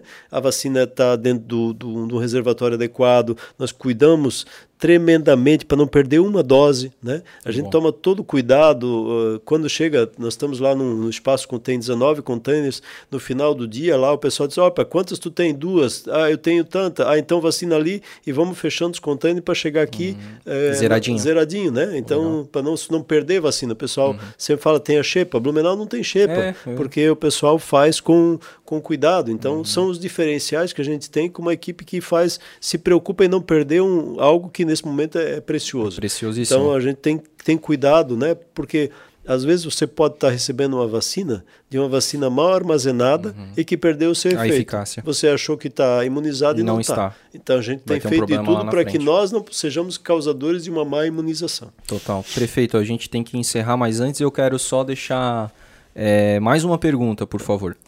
que é o futuro, né? A gente falou do passado, do presente e do futuro. E aí, vai se lançar candidato em 2022?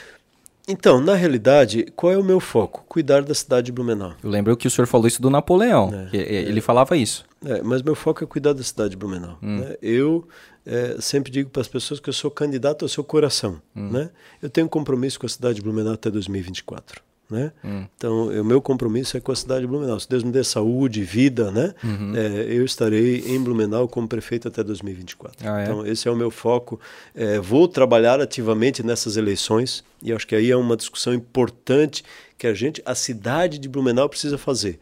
E aqui, quando eu falo, não estou dizendo para eleger aquele, aquele candidato que eu vou apoiar ou que eu vou dizer para ser candidato. Mas Blumenau precisa ter deputado federal, uhum. Blumenau precisa ter senador, uhum. Blumenau precisa ter representatividade. Sim, né? Total. É, nós não temos. Uhum. Não tem, imagina uma cidade como a nossa, não tem um deputado federal eleito é, pela cidade, mais perto de Pomerode, que não é. tem visão de, de, de, de apoiar, de, buscar recurso, de, botar, né? de, de, trazer recursos é. para a cidade, uhum. que faz um concurso de projeto e não atende a sua região. Uhum. Né? Uhum.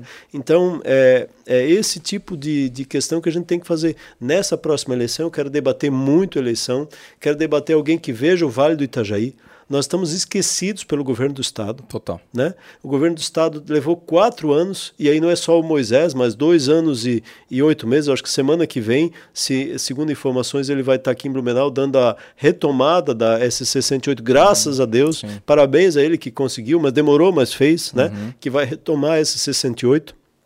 É uma obra extremamente importante para a nossa cidade, que está quatro anos parada, uhum. né?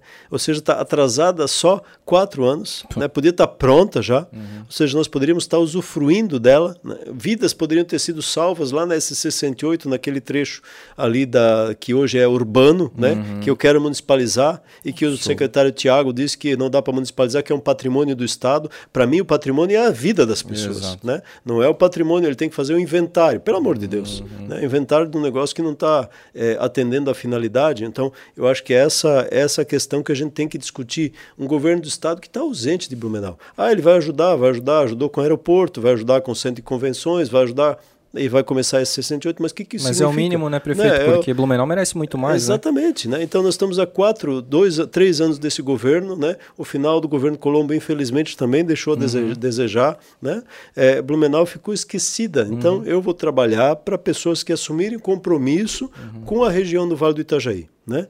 A região do Vale do Itajaí precisa ter pessoas que digam, eu vou trabalhar para a região, não só para a região, mas para toda Santa Catarina, é, de modo igualitário. Uhum. Eu acho que é isso que a gente precisa. Precisa reconhecer que nós aqui somos uma região que tem um terço do PIB é produzido aqui, se não mais, agora eu já uhum. perdi é tanto número, mas que é produzido nessa região e Blumenau é, sem dúvida, o polo gerador de, de riqueza para Santa Catarina, precisa desse reconhecimento imediato né, pelo, pelo governador que lá estiver. Então eu vou trabalhar para que a gente tenha pessoas na, na, no Congresso Nacional, se tudo der certo no Senado, que não venham aqui só tirar voto, uhum. né? que não venham aqui só no período da eleição, ou que venham aqui para entregar um recurso e diga que é muito. Né? Uhum. E aqui eu vou citar um exemplo no, no período que nós tivemos o senador Dalírio, uhum. o João Paulo e o Décio, o João Paulo e o Décio, como deputados Deputado federais, federal. Uhum. Blumenau recebeu a fundo perdido, ou seja, que não precisava devolver uhum. para o governo federal mais de 120 milhões de reais em quatro anos. Nesses quatro anos que nós não temos ninguém, não sei se a gente vai receber 20, eu não fiz as contas ainda. Sim. Então, só ali, sem contar as outras portas que se abrem quando você tem representatividade no Congresso. Uhum. Então, Blumenau, eu olhando aqui uhum. para você, Blumenau precisa eleger representantes de peso e de responsabilidade para com a cidade. Que saibam trabalhar para buscar esses recursos, né? E aqui não é se é novo ou é velho na política, uhum. é aquele que assume a responsabilidade de trabalhar para a cidade, olhando nos meus olhos, olhando nos olhos da população, e esse compromisso. É isso que eu preciso como prefeito. Eu fui para Brasília, né, e retornei de Brasília, é, é, aqui eu não sei qual é ontem o dia à noite, passar, é, ontem à noite, né? semana passada à noite. É, semana passada à noite, retornei de Brasília é, de madrugada e fui lá no gabinete da Angela Min, que é de Florianópolis, fui lá no, no gabinete do Darcy de Matos, que é de Joinville, fui lá no Rodrigo Coelho, que é de Joinville, uhum. né? Então, eu, eu sobrevivi Uhum. É, mendigando uhum. me, é, dentro do gabinete de deputados que não tem nada a ver com a uhum. nossa. A nós não conhecem a cidade de Blumenau, não conhecem nem os desafios da cidade de Blumenau. Então, e da região, não falo só de Blumenau, uhum. né? É, de pessoas que se comprometem com o Vale do Itajaí, que eu chamo de Vale Europeu, né? Uhum. Se comprometem com o nosso vale, se comprometem com o Alto Vale, com o Vale do Itajaí, com a Foz, com essa região que é próspera e precisa desse reconhecimento. Pô. Então é isso que eu vou fazer.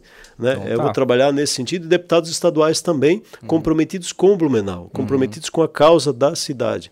Né? Eu acho que aí cada um vai poder fazer opção Claro que partidariamente e coligados a gente terá candidatos, uhum. mas acho que se você, e aqui já falo com um ano e pouco antes, se você fizer essa análise, analise pessoas daqui. Eh, eu vou dizer uma outra coisa também. Blumenau tem uma característica.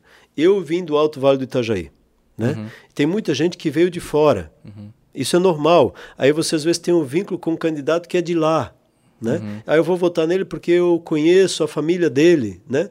Mas esse candidato, quando deputado, dificilmente vai se lembrar que você mora aqui. Exatamente. Né? Esse candidato não vai lembrar que você mora aqui. Então, eu acho que é importante a gente buscar deputados estaduais, deputados federais aqui da nosso, do nosso entorno, é, né? Uhum. Da, da região do Vale do Itajaí ou do Alto Vale, mas que se comprometam conosco aqui Exatamente. enquanto cidade também. De preferência, né, prefeito, que morem aqui, né? Que morem porque aqui. vão sofrer as dores que a gente Isso, sofre, né? Exatamente, que sabe os desafios que o prefeito tem para fazer é, uma obra, é, né? É. Que daqui a pouco vão ajudar com recursos para fazer tal ponte, para uhum. reformar tal ponte, para fazer tal ação. Uhum. Eu acho que isso é importante também. Nós temos pontes aqui no início da 15, uhum. a ponte do Mirelo e uma outra ponte que a gente está em obras lá na, na, no Garcia também, que são recursos a fundo perdido do uhum. senador Dalírio. Olha. Ou seja, nasceram, tinha o projeto, mas nasceram porque o senador acreditou e aportou recurso nelas. Uhum. Né? Então, porque ele viu o problema da cidade e ajudou a resolver o problema da cidade. Sim. Então, acho que esse é um ponto importante que a gente precisa também discutir. Para não tomar mais tempo do Nós, senhor. E só... as perguntas do, da, da, pois da é, população. a gente não pode. Pode? Oh, essa Carol. tu, tu, não ofereceu nem café para Carol. Ofereceu? Ah, a Joyce é, é co-host aí, né, Joyce? Meio que show. Mas, então vamos, vamos falar da. Tem até uma pergunta só para a gente pegar o gancho aqui da, da obra, Joyce. Aquela da, das obras ali. Não sei se tu consegue. Aquela das limita sem limitação de verbas? Não, não. Uma outra ali. sobre. Eu, eu faço mais ou menos, se tu depois só puder referenciar quem foi a pessoa Sim, que, que tá mandou. Bom.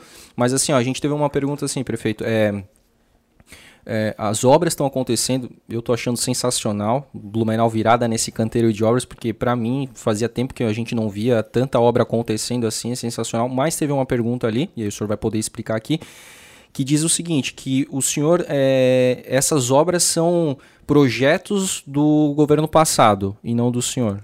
Foi o Nando Carli. É, então, ele perguntou assim, quais certinho. projetos criados no mandato dele que foram realizadas. Aí ele botou, porque a maioria são conquistadas dos anteriores. É, é, isso aí. Assim, eu acho que é importante destacar. Tem projetos que foram feitos em governos anteriores, uhum. tem projetos que foram feitos no meu governo, tem decisões que são tomadas, né? Eu acho que um governo não, ele tem que ser olhado pela sua capacidade de planejar a cidade e de executar as ações na cidade, né? Eu poderia ser um prefeito que nos próximos quatro anos planejasse um monte de coisa e não fizesse nada, uhum. né?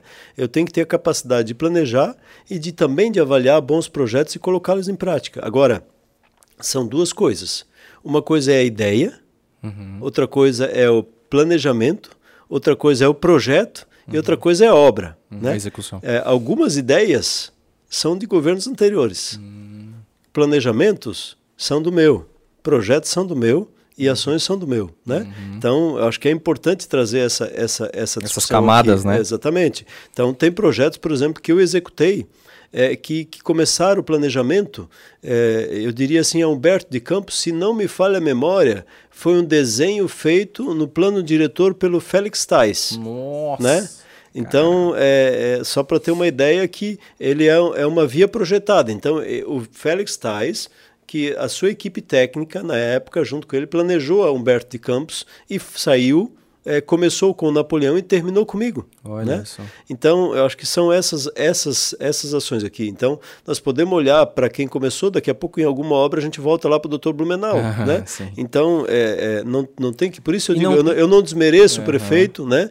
Nenhum. Eu, quando alguém diz, oh, o prefeito tal fez tal coisa errada, eu até posso manifestar a minha opinião, mas não dificilmente você vai ver manifestar em público. Uhum. Porque eu acho que cada um tem o seu tabuleiro, o seu momento, uhum. sua história, né? Uhum. Então, eu acho que é essa essa questão fundamental. Então, por exemplo, obras no Garcia.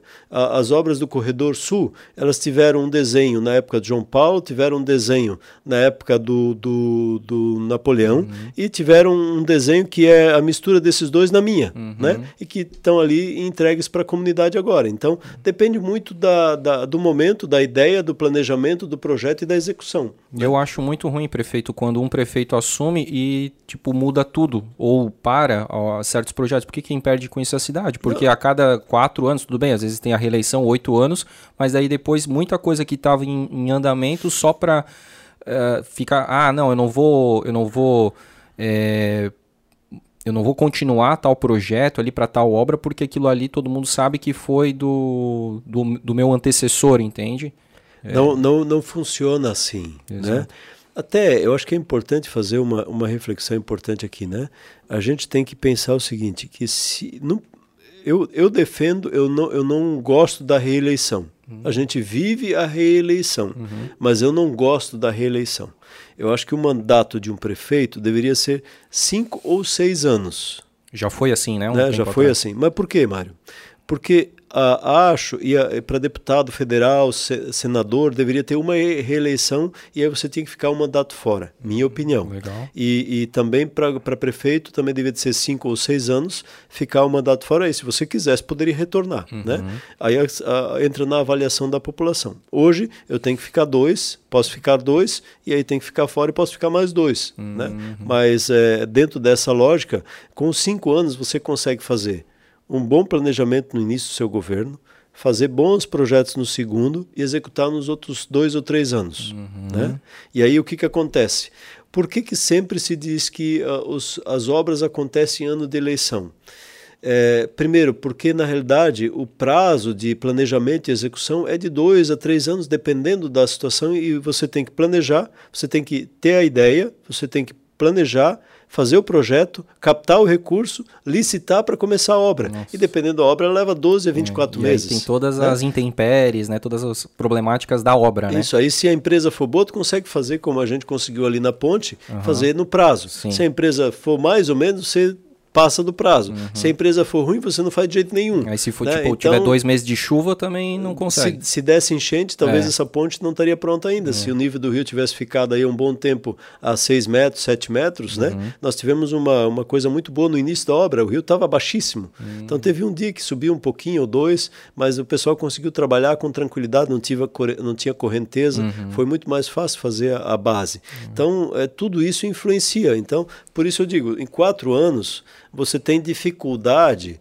para concluir algum projeto que não seja no ano da eleição. Uhum, né? Uhum. É, e por que, que hoje as pessoas estão vendo tantas obras acontecer na cidade? Quando eu assumi em 2018, a gente botou um tabuleiro, eu já era secretário de mobilidade, já conhecia os projetos que estavam sendo discutidos na cidade e a gente começou a olhar, isso aqui dá para fazer, isso aqui não dá para fazer, isso aqui vai ter recursos, isso não vai ter. Aí conseguimos captar recursos, ver os recursos que tinham e começar a discutir com a Caixa, com aquele banco, com aquele lá, eh, as fontes de financiamento para encaminhar. Uhum. E tudo isso a gente fez eh, com várias reuniões, reuniões às vezes semanais para discutir a carteira de projetos, fazer o planejamento, discutir essas ações adiante e a gente está colhendo frutos daquele planejamento. Uhum. Que algumas das ideias, alguns dos planejamentos começaram no governo Napoleão, começaram no governo João Paulo e foram executadas agora, hum. mas a gente teve a capacidade de executar e de tirar do papel. Acho Perfeito. que esse também é um ponto importante nesse processo. É um e como eles também tiveram na sua época a capacidade de tirar do papel alguns projetos do Décio, importantes. do Renato, Isso, e assim cada vai. um teve a sua história nesse, nesse, nesse momento, então uhum. não, não, não se trata aqui de uma comparação. Aí eu encontro as pessoas de prefeito, pela primeira vez na história, antes nunca da cidade de Blumenau, uhum. eu estou vendo uh, uh, obras em ano, em ano que não é de eleição pós-eleitoral, pós-eleitoral né? Verdade.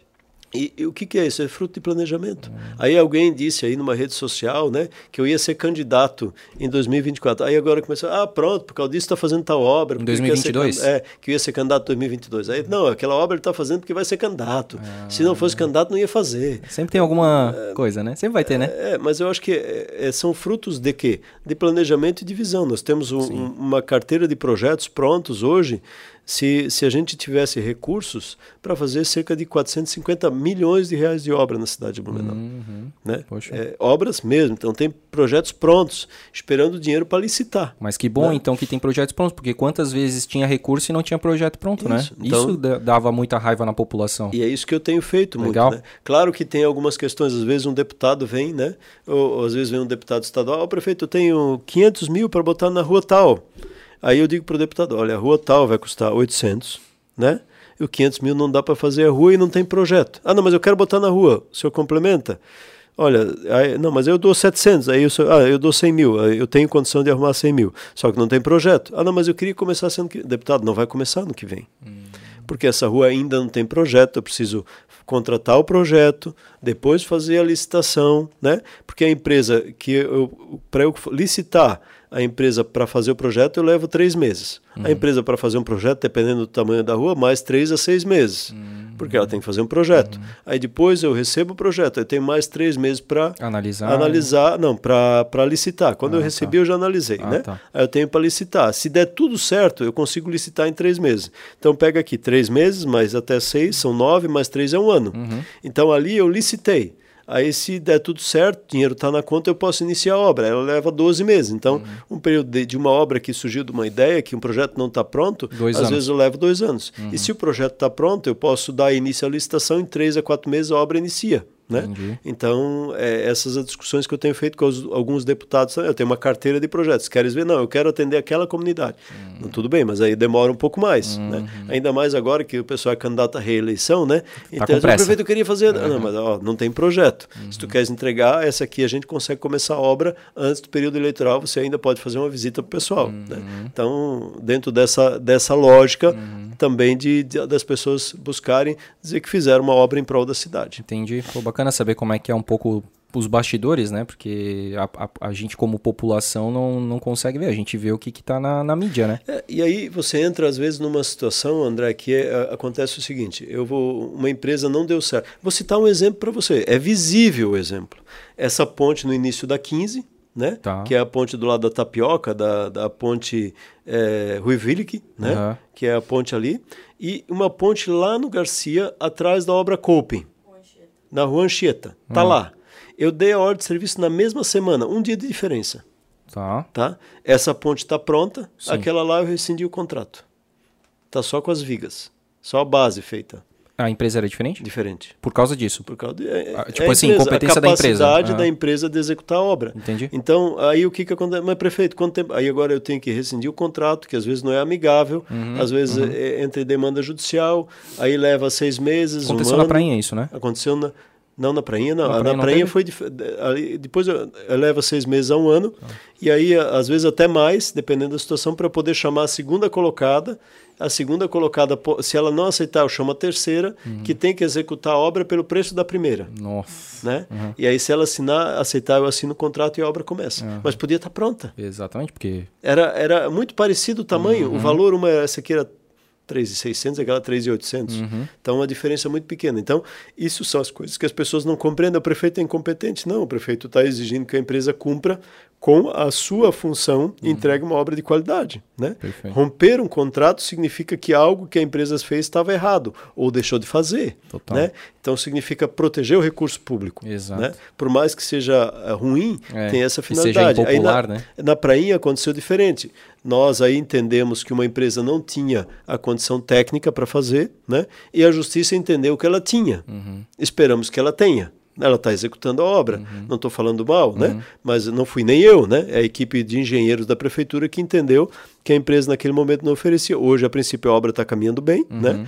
Então, se ela conseguir executar, bacana, Show. né? Mas a gente corre o risco de, quando a empresa não tem a capacidade técnica, da obra ficar incompleta, uhum. né? Da empresa não conseguir atingir o parâmetro e o aí você notifica, é, você multa uhum. e isso é um processo, às vezes, de seis meses, um ano. Então, uma obra que podia estar tá pronta em um ano, você não tirou ela nem da base em um ano. Uhum. E aí tem mais um ano para rescindir contrato. Então, são esses os bastidores que o pessoal às vezes pode acabar o meu mandato e eu não conseguir terminar a prainha, por exemplo. Não, não né? me fala isso, pelo amor né? de não, Deus. Mas é, é só um, um não, é, eu só usei o Terminal Oeste. É. O Terminal Oeste é um exemplo disso. Então agora nos próximos dias a gente vai lançar um processo licitatório Novamente. de uma nova obra, uhum. né? Então uma nova empresa. Então uhum. são essas as situações que acontecem e que, que acabam, acabam, saindo do planejamento do prazo da gente, né? ali, né? E tudo mais, né? Agora antes da, de fazer a próxima pergunta, só para entender essa questão do asfaltamento. Meu Deus do céu, como é gostoso poder andar de carro num, num asfalto decente novo, né? É, o que, que aconteceu aí que, que tá, as ruas de Blumenau estão sendo asfaltadas que há muito tempo isso não, não se tinha? Planejamento. A gente quando projetou, o que, que eu fiz? Né?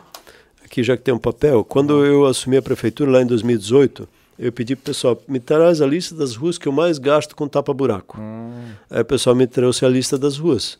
Por, é, pegando pela rua que a gente mais gasta para baixo. E aí o pessoal me trouxe a lista. Aí, uhum. a, aí eu pedi para fazer o orçamento de quanto custaria para fazer a troca do asfalto dessas ruas. Aí o pessoal me disse, olha, vai custar todas essas ruas, eu não sei se na época era 60 milhões de reais. Uhum. E aí a gente conseguiu 34 ou 40, né? 40 milhões. 34. 34 milhões. Aí eu peguei, cortei aqui, eu disse, ó, essas ruas, uhum. né? Que são as ruas que a gente mais tem dispêndio, a gente vai fazer primeiro. Ah. Então foi nessa, esse foi o critério que foi esse foi o critério que foi usado na época. Uhum. Absolutamente de então o que que acontece? Em vez de tapar o buraco, fazer fazer uma via nova, o valor vai dar igual. O não, ele, ele um agora, mais. Não, agora tem um gasto maior. É.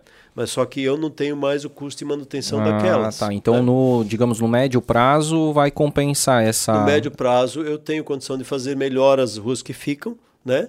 É, ou até de buscar recursos próprios ou ampliar essa questão de fazer novas ruas. Perfeito. Então tem várias ruas ainda que vocês nem viram, né? A Stanislau agora que era uma uma confusão está sendo reperfilada, a João Pessoa vai ser reperfilada, hum. a Marechal Deodoro vai ser reperfilada, a Rua 7 vai ser reperfilada, é. a Rua São José vai ter asfalto em cima oh. do paralelepípedo, né? a Rua Franz Folles ainda não vai ser, vai ser reperfilada, a Rua Almirante Barroso vai ser reperfilada, é, que eu me lembre assim oh, são essas, né? Baita. Mas que ainda não estão nem, nem começaram as obras, Sim, né? Mas então, que serão. A Rua Bahia vai ser reperfilada né, o, outro trecho da Rua Bahia, da Ponte de Ferro até na. Da Ponte Salto? Do ponte de, desculpa, da Ponte de Salto até, até na, na, naquela Praça dos Músicos ali. Da Gaita Zering, Gaita Zering uhum, ali, vai ser reperfilada, Sim. vai ser feito calçada ciclovia, engenheiro do D que já foi, né? Uhum. Então tem várias ruas aí que ah, hoje e amanhã e sábado tem reperfilagem asfalto na Jacob Neichen, uhum. na Frederico Jansen vai ter Eu, um pedaço da tava feio mesmo. mas a Frederico Jansen é uma parte dela. Ah, né? é? O trecho da rótula da, da Jacob Neichen uhum. para cá. Para cá pro até na rótula da, da Cooper ali, tipo, Não, até não? na rótula da da Baumgarten. Da Baumgarten. Vamos fazer uhum. um merchandising aqui, né? Ah, até sim, na tranquilo. rótula da, da Baumgarten. Uhum. Então vai ser reperfilado e feito uhum. calçada e ciclovia. Uhum. E aquele trecho da rota da Baumgarten até na Felipe Bauler, Tá. Aquele é um projeto novo. Aquilo lá esquece aquilo que existe lá. Aquela base não presta para nada. Né? Vai ter que tirar. Então tudo. tem que tirar, então tem que fazer uma via nova. Uhum. Com uma rótula na entrada da Oscar Rosso. Isso aí são 3 milhões e 400 mil reais, o projeto está pronto. Está tá em vias de, de, de, licitação também. Né? Assim como outras. outras. Né? Se eu fosse falar, ah, não, eu, eu tenho de memória boa parte delas, podia é, citar é, todas aqui. Muito boa memória, prefeito. E... Quando a gente lida com o problema todo dia, uhum. você fixa ele. sim, e eu achei muito legal também a, um canal de comunicação que é aquele Instagram da Secretaria de Obras, né? Ah, Como é que é? Obras... Obras, obras em. Obras em Blumenau, né? Que a é. Viviane vai Weignatt lá. Blumenau em Obras? Arroba Blumenau em Obras. Muito, muito legal, muito interessante ali, porque ali dá para ter várias informações do andamento das obras e até recentemente foi lançado também um portal, né? Isso. Do andamento, do status da obra, é, né? Você coloca agora, Isso, agora tem no portal de transparência tem uma questão importante que é o andamento. O pessoal questiona, ah, prefeito, aquela obra da medição não está certa. Vai lá, tá lá. O engenheiro tem que tirar foto, tem que botar no sistema. Uhum. É chato, é trabalhoso, uhum. né? Mas é transparência. Então, Perfeito. Então, é quanto o cara recebeu, qual é o percentual da obra executada, os vereadores mandam requerimento para mim, né? Uhum. É, qual é o percentual da obra? Abre o portal transparência, vereador, né? Tem assessor lá para quê? Abre o uhum. portal transparência, olha lá, né? Sim. Tá lá quanto foi eh, quanto é a medição, as fotos da medição, tá tudo lá, oh, né? Legal, Eu top. recebo alguns requerimentos do vereador que é só abrir portal transparência, uhum. né? É que os vereadores ainda tá. vivem na época o antigo. Não, por, não só isso, em outras áreas, né? É só pegar esses dias um vereador dizer: "Ah, não, eu quero o contrato do Blue Mob". Pelo amor de Deus, está no portal transparência. é só entrar lá, né? Tem assessoria lá no gabinete pegar o, o, o contrato uhum. da Mob. Não precisa fazer requerimento, não hum. precisa gastar papel para é, pedir. verdade. O, o documento está lá, né? Estamos até, no ano de 2021, isso, né? Pode salvar até no pendrive, levar para é. casa, olhar no celular, levar para praia, se divertir com o contrato, não tem problema. É isso aí, a prefeitura está te tecnológica. Vamos para mais uma? Pode, Carol? Tá de boa? Então fechou. Carol, super gente boa. Meu Deus do céu. Faixa. Depois, depois eu esguelo ela lá fora. Não, pelo amor de Deus, prefeito. O Henrique do Blumenau Antiga. Exercício de imaginação. Sem limitação de verbas. Qual obra o senhor faria em Blumenau e por quê? Hoje? É. Isso. Eu faria a nova Pedro Zimmermann. Opa. Dali até no pé da vila e topava. Sim, que seria a municipalização. Isso. Por quê? Porque é a região de Blumenau que mais está crescendo e precisa Exato. salvar, ali é salvar vidas, uhum. né?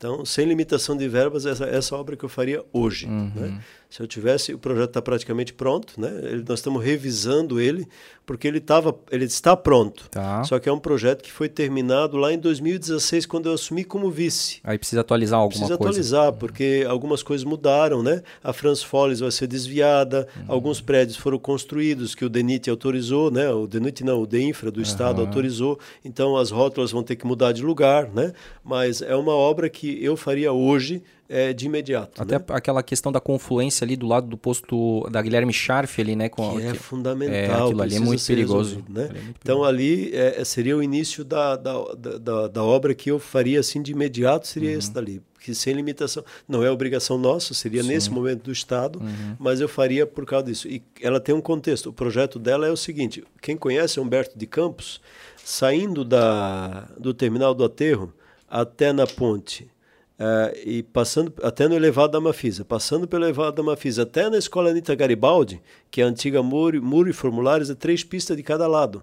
Uhum. É uma Humberto da, de Campos. Ah, boa. Igual a Humberto de Campos. Sim. Dali até na Polícia Rodoviária Estadual, são duas pistas de cada lado. Uhum, né? Uhum. Então, é de fato com calçada, uhum. com ciclovia, né?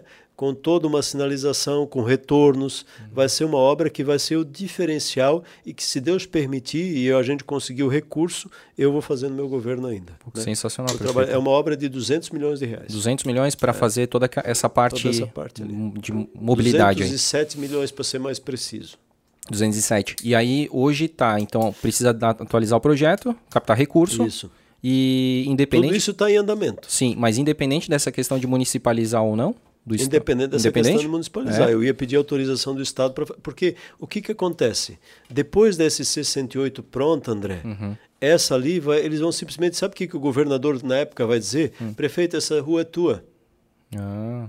Eu só estou me adiantando ao problema. Ah. Ele vai chegar e dizer: Ó, oh, prefeito, agora eu não preciso mais, porque eu fiz o desvio, essa rua é tua, fica com ela. Ah. Essa é a realidade. Tá. Então ele vai entregar um pacote é, é, um patrimônio que o secretário hoje disse que é um patrimônio é. que naquele momento não vai valer nada ah. para ele. Aí ele vai dizer, não, porque prefeito, eu preciso municipalizar agora porque não me interessa mais. Uhum. Né? Então, na realidade, a gente só quer antecipar. É, para daí, quando tiver aquele desvio, já está tudo bonitinho isso. lá, Pedro Zimmermann. Que é uma outra condição. Com isso, nós vamos ter um potencial de crescimento da região norte da cidade de Blumenau, é um crescimento sustentável. Né? Então, pode ver, hoje nós, temos, eh, nós tivemos obras no primeiro governo meu na região oeste, né? uhum. né? É, nós tivemos na região oeste, desculpa, que é a República, na região leste, né?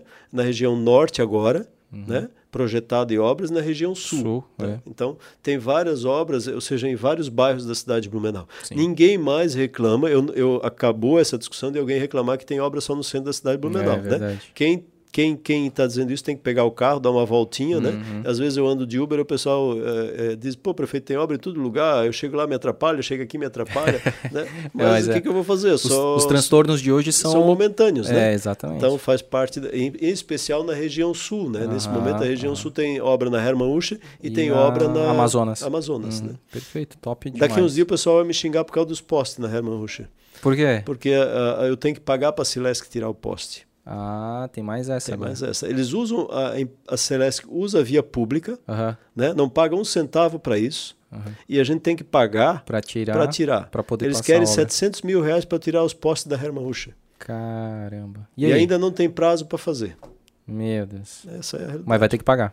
É, se quiser, a gente tem que pagar. Senão, Essa é a discussão é... que eu estou tendo. Eu entendo que a, a via pública é do município. Uhum. A Celesc usa ela de graça. Uhum. Então ela tem a obrigação de atender. Se a via pública cresceu, ela tem que tirar o poste do meio uhum. da rua. Não nós pagamos nós, porque não, não é eu que pago. Né? Sim, sim, é, população. É, é você, a é. população que está me assistindo, é. que paga. Né? Então esses 700 mil daria para eu fazer algumas ruas de mutirão. Putz.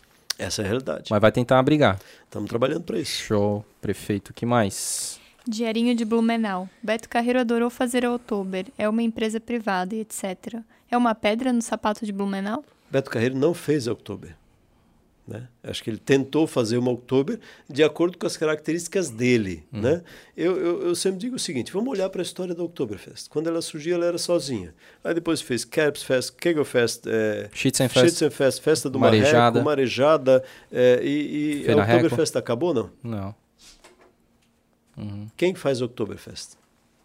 Blumenau. É, não tem como ser. Não, não, quem vai fazer a melhor Oktoberfest do Brasil? Blumenau. Uhum. Quem vai continuar fazendo a melhor Oktoberfest do Brasil? Blumenau. Se eu não tenho certeza de que nós vamos oferecer o melhor produto, então eu não preciso fazer. Uhum. Eu tenho certeza de que Blumenau vai oferecer o melhor produto sempre em relação ao Oktoberfest. E aqui, a, a, a, o que o Beto Carreiro estava propondo era o Oktoberfest dentro da, do padrão dele, dentro da característica dele, dentro das limitações de público, que é dentro da Vila Alemã que eles tinham lá. Uhum. Então, é, é, uma, uma característica ah, diferenciada. Até ela Vila é Germânica, né? né? Mas botou até Vila Germânica Isso, lá no. Uhum. Mas ela não é concorrência. Eu Sim. tenho certeza que quem fosse lá dificilmente deixaria de vir aqui. Uhum.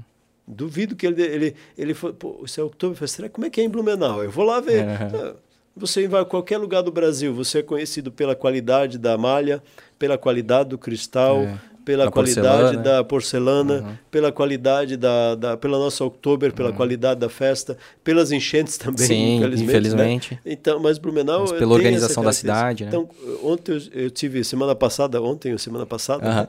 em Brasília, aí o pessoal disse: "Ah, Blumenau, a cidade da Oktober, cidade da Oktober, cidade da... então não tem, né? Não tem quem não conhece Blumenau. Uhum. Né? Então, difícil. Eu não encontrei ao longo dos meus anos de vida pública, eu falo sempre andando por aí, inclusive quando tá, trabalhava no Sereno, eu sempre viajava também para Brasília para discutir política pública de dependência química em Brasília. Uhum. Eu não encontrei alguém que não soubesse o que, que é, o que, que tem em Blumenau. Não encontrei. Uhum. No táxi, no carro, no avião, né? inclusive viajando. Eu fui para a Europa. Uhum em 2018, dezembro de 2018, fui lá num, numa premiação que Blumenau ganhou pelos seus pro projetos. Aí eu ganhei uma viagem para Paris para fazer um intercâmbio de uma semana em Paris e o final desse intercâmbio eu consegui que eles pagassem a passagem eh, uma semana adiante. Eu fui uma semana, eh, a minha família foi depois, a gente foi, eu aluguei um carro em Paris e fui viajar para para a Alemanha visitar alguns amigos. Eu tenho muitos amigos lá.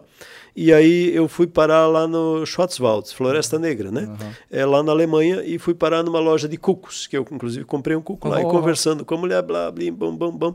Aí, aí ela perguntou, falando em alemão, né? Uhum. Ela perguntou de onde é que eu era, disse, sou do Brasil. Ah, não, eu tive no Brasil. Ah, o senhor teve no Brasil? Tive. Agora faz quatro meses que eu voltei. Ah, que legal, onde é que você está? Eu tive em Blumenau. Ah, ah disse, eu sou prefeito em Blumenau. Nossa. Né? Então, é, é, é, interessante é, que, é. que Blumenau tem essa característica Sim. até ser conhecida inter, inter, internacionalmente, inclusive aqui na cidade. Então, uhum. É, essa é a nossa Blumenau. Então, se eu não acredito no potencial que o Blumenau tem, então qualquer ameaça eu vou correr dela. Né? Uhum. Entendi. Show. Legal. Jodiane perguntou por que ainda temos que pagar área azul somente presencial? A tecnologia já poderia facilitar é, isso. É um, isso. É, isso é uma dor de cabeça, né, prefeito? Vou dizer para você que nem eu sei. É. Essa, essa é a vítima da nossa burocracia né? Mas nós estamos trabalhando, né? Não sei, eu acho que é um modo forte de dizer, né? Mas a gente já queria ter resolvido, nós estamos trabalhando para fazer uma concessão da nossa área azul tecnológica, tá? Então isso está saindo do papel, infelizmente não na velocidade do WhatsApp, uhum. mas está saindo do papel. Tá, né? então vamos lá. É projeto, faltava projeto. No projeto tem, já Não, não, tá... faltava projeto. Agora tem. Tem. Tá, e aí agora, agora nós estamos trabalhando no processo concessão. de concessão. Assim, né? essa a, a, secretaria de concessão foi aberta, ela continua? Continua, tá, tá com o Marcelo Groll. Ah, né? tá. tá primeiramente com o Silvio Zimmermann, né? Isso. Mas ele precisou assumir daí ele a secretaria desenvolvimento, de não, desenvolvimento ah, econômico tá. e agora assumiu cumulativamente a de cultura. Isso. E uhum. o Marcelo Groll está no turismo. Isso. Eu, eu sempre brinco com Desculpa. Eu sempre brinco com o Marcelo, como não tem nada para fazer no turismo, ele tem que trabalhar um pouquinho na concessões é, pandemia, né? Brincadeira, tem muita coisa para planejar sim. adiante, né? Justo, justo. Mas ele está acumulando também as duas. Sim. E ele gosta, né? Uhum. Então ele tem esse carinho. E a grande maioria das nossas concessões, com algumas é, exceções, elas são do turismo nesse momento, uhum. né? Inclusive nós estamos trabalhando na PMI do teleférico, do Frozen para a Prainha, né? Uhum. O, o, o Frozen já deu certo sem abrir. É né? verdade. Então você veja, o, Fro, o Frozen não está nem pronto, já, já tem 50, 50 e poucos tantas, acho que agora mais é. casamentos. Lá nesse em um ano. Né? Exatamente. Né? Então vejam aí a, a, a, condição. Imagina o teleférico, Meu. imagina o visual. Ali eu, eu fui no Frozen a primeira vez há muito tempo atrás, mas depois que estava fechado eu parei lá e disse isso aqui é isso é apaixonante. Total. E eu ainda tenho um sonho meio maluco, né? Ah. Mas isso não é projeto ainda, por favor, mas é. de botar uma roda gigante lá em cima. Opa, né? por que não? Então, Meu, vai ficar lindo? É. Nossa, lá em cima. Só preciso de alguém que queira pagar a conta. É. mas vem com o primeiro com o teleférico, daí depois, isso, né? Assim Balneário foi também, primeiro com o teleférico e depois com isso. Então é um ponto turístico importante que pode desenvolver outros projetos bacanas para a cidade também. Mas o teleférico é um que está é, bem próximo é. de se, da gente receber uma PMI, né? uhum. né? E aí vai fazer todo o trâmite legal, burocrático burocrático, manda o Tribunal de Contas, tem regras né, ah, em relação a isso para poder executar. Uhum. Assim como a gente fez em relação a, a, a Blumenau, é a primeira pelo que nos consta, não quero mentir aqui, né? Mas o que a gente fez de levantamento, Blumenau é a primeira cidade no Brasil hum. que deve receber royalties por uma marca da cidade, ah, que é o ah, Oktoberfest. Sim, né? verdade. Né? Uhum. Então, a gente lançou um edital, o Tribunal de Contas achou que estava errado, porque é algo inédito, né? Uhum. A gente foi lá, corrigiu o edital e lançou de novo, sem uhum. problema nenhum. Então, está rodando, né? Mais é uma forma primeira... de captar recursos. Isso, então, mais uma forma de captar recursos. E não é para, de novo, né, pessoal, não é para o bolso do prefeito, é. né? Esse recurso vai para o Fundo Municipal do Turismo, né? E vai ser revertido em novas ações para o turismo. Pensa que bacana. Sim. Você, hoje, nós estamos há 37 anos tendo Oktoberfest, e as pessoas vendendo produtos com a nossa marca sem a cidade ganhar nada. Exato. Produtos sendo vendidos em todo o estado de Santa Catarina no Brasil uhum. e nós não ganhamos, enquanto a, a a, a, o, o, o, Mickey ganha, né? É a Disney, né? A Disney ganha pelo Mickey, é. o Pato Donald, não é, sei quanto. É. Nós não ganhamos pela nossa Exatamente. marca. Os times é de futebol ganham Isso, também com os né? licenciados. Né? Então, a gente tem a condição de reverter um recurso que é, já está, às vezes, dentro do planejamento, que uhum. vai entrar no, no, fundo do turismo e vai gerar outras, outras ações de turismo uhum. na cidade de Blumenau. Acho que essa, essa, essa busca da sustentabilidade das nossas ações tem que ser a visão de um gestor, né? De deixar o legado para a cidade, uhum. não a dívida, né? Deixar o legado. Top, muito legal. O Kelvin Billard, o que pretende fazer quando encerrar o mandato? Falando aí, bom, vai tentar. Bom, o senhor é contra a reeleição, mas vai tentar. Não, eu não, eu não posso mais ser candidato à reeleição. Eu achei que pudesse, porque não. o senhor assumiu como vice. Eu achei Sim, que... mas ah, eu estava é? prefeito e é considerado reeleição o fato de você estar prefeito. Ah. Se eu estivesse um mês, tá. seria reeleição. Né?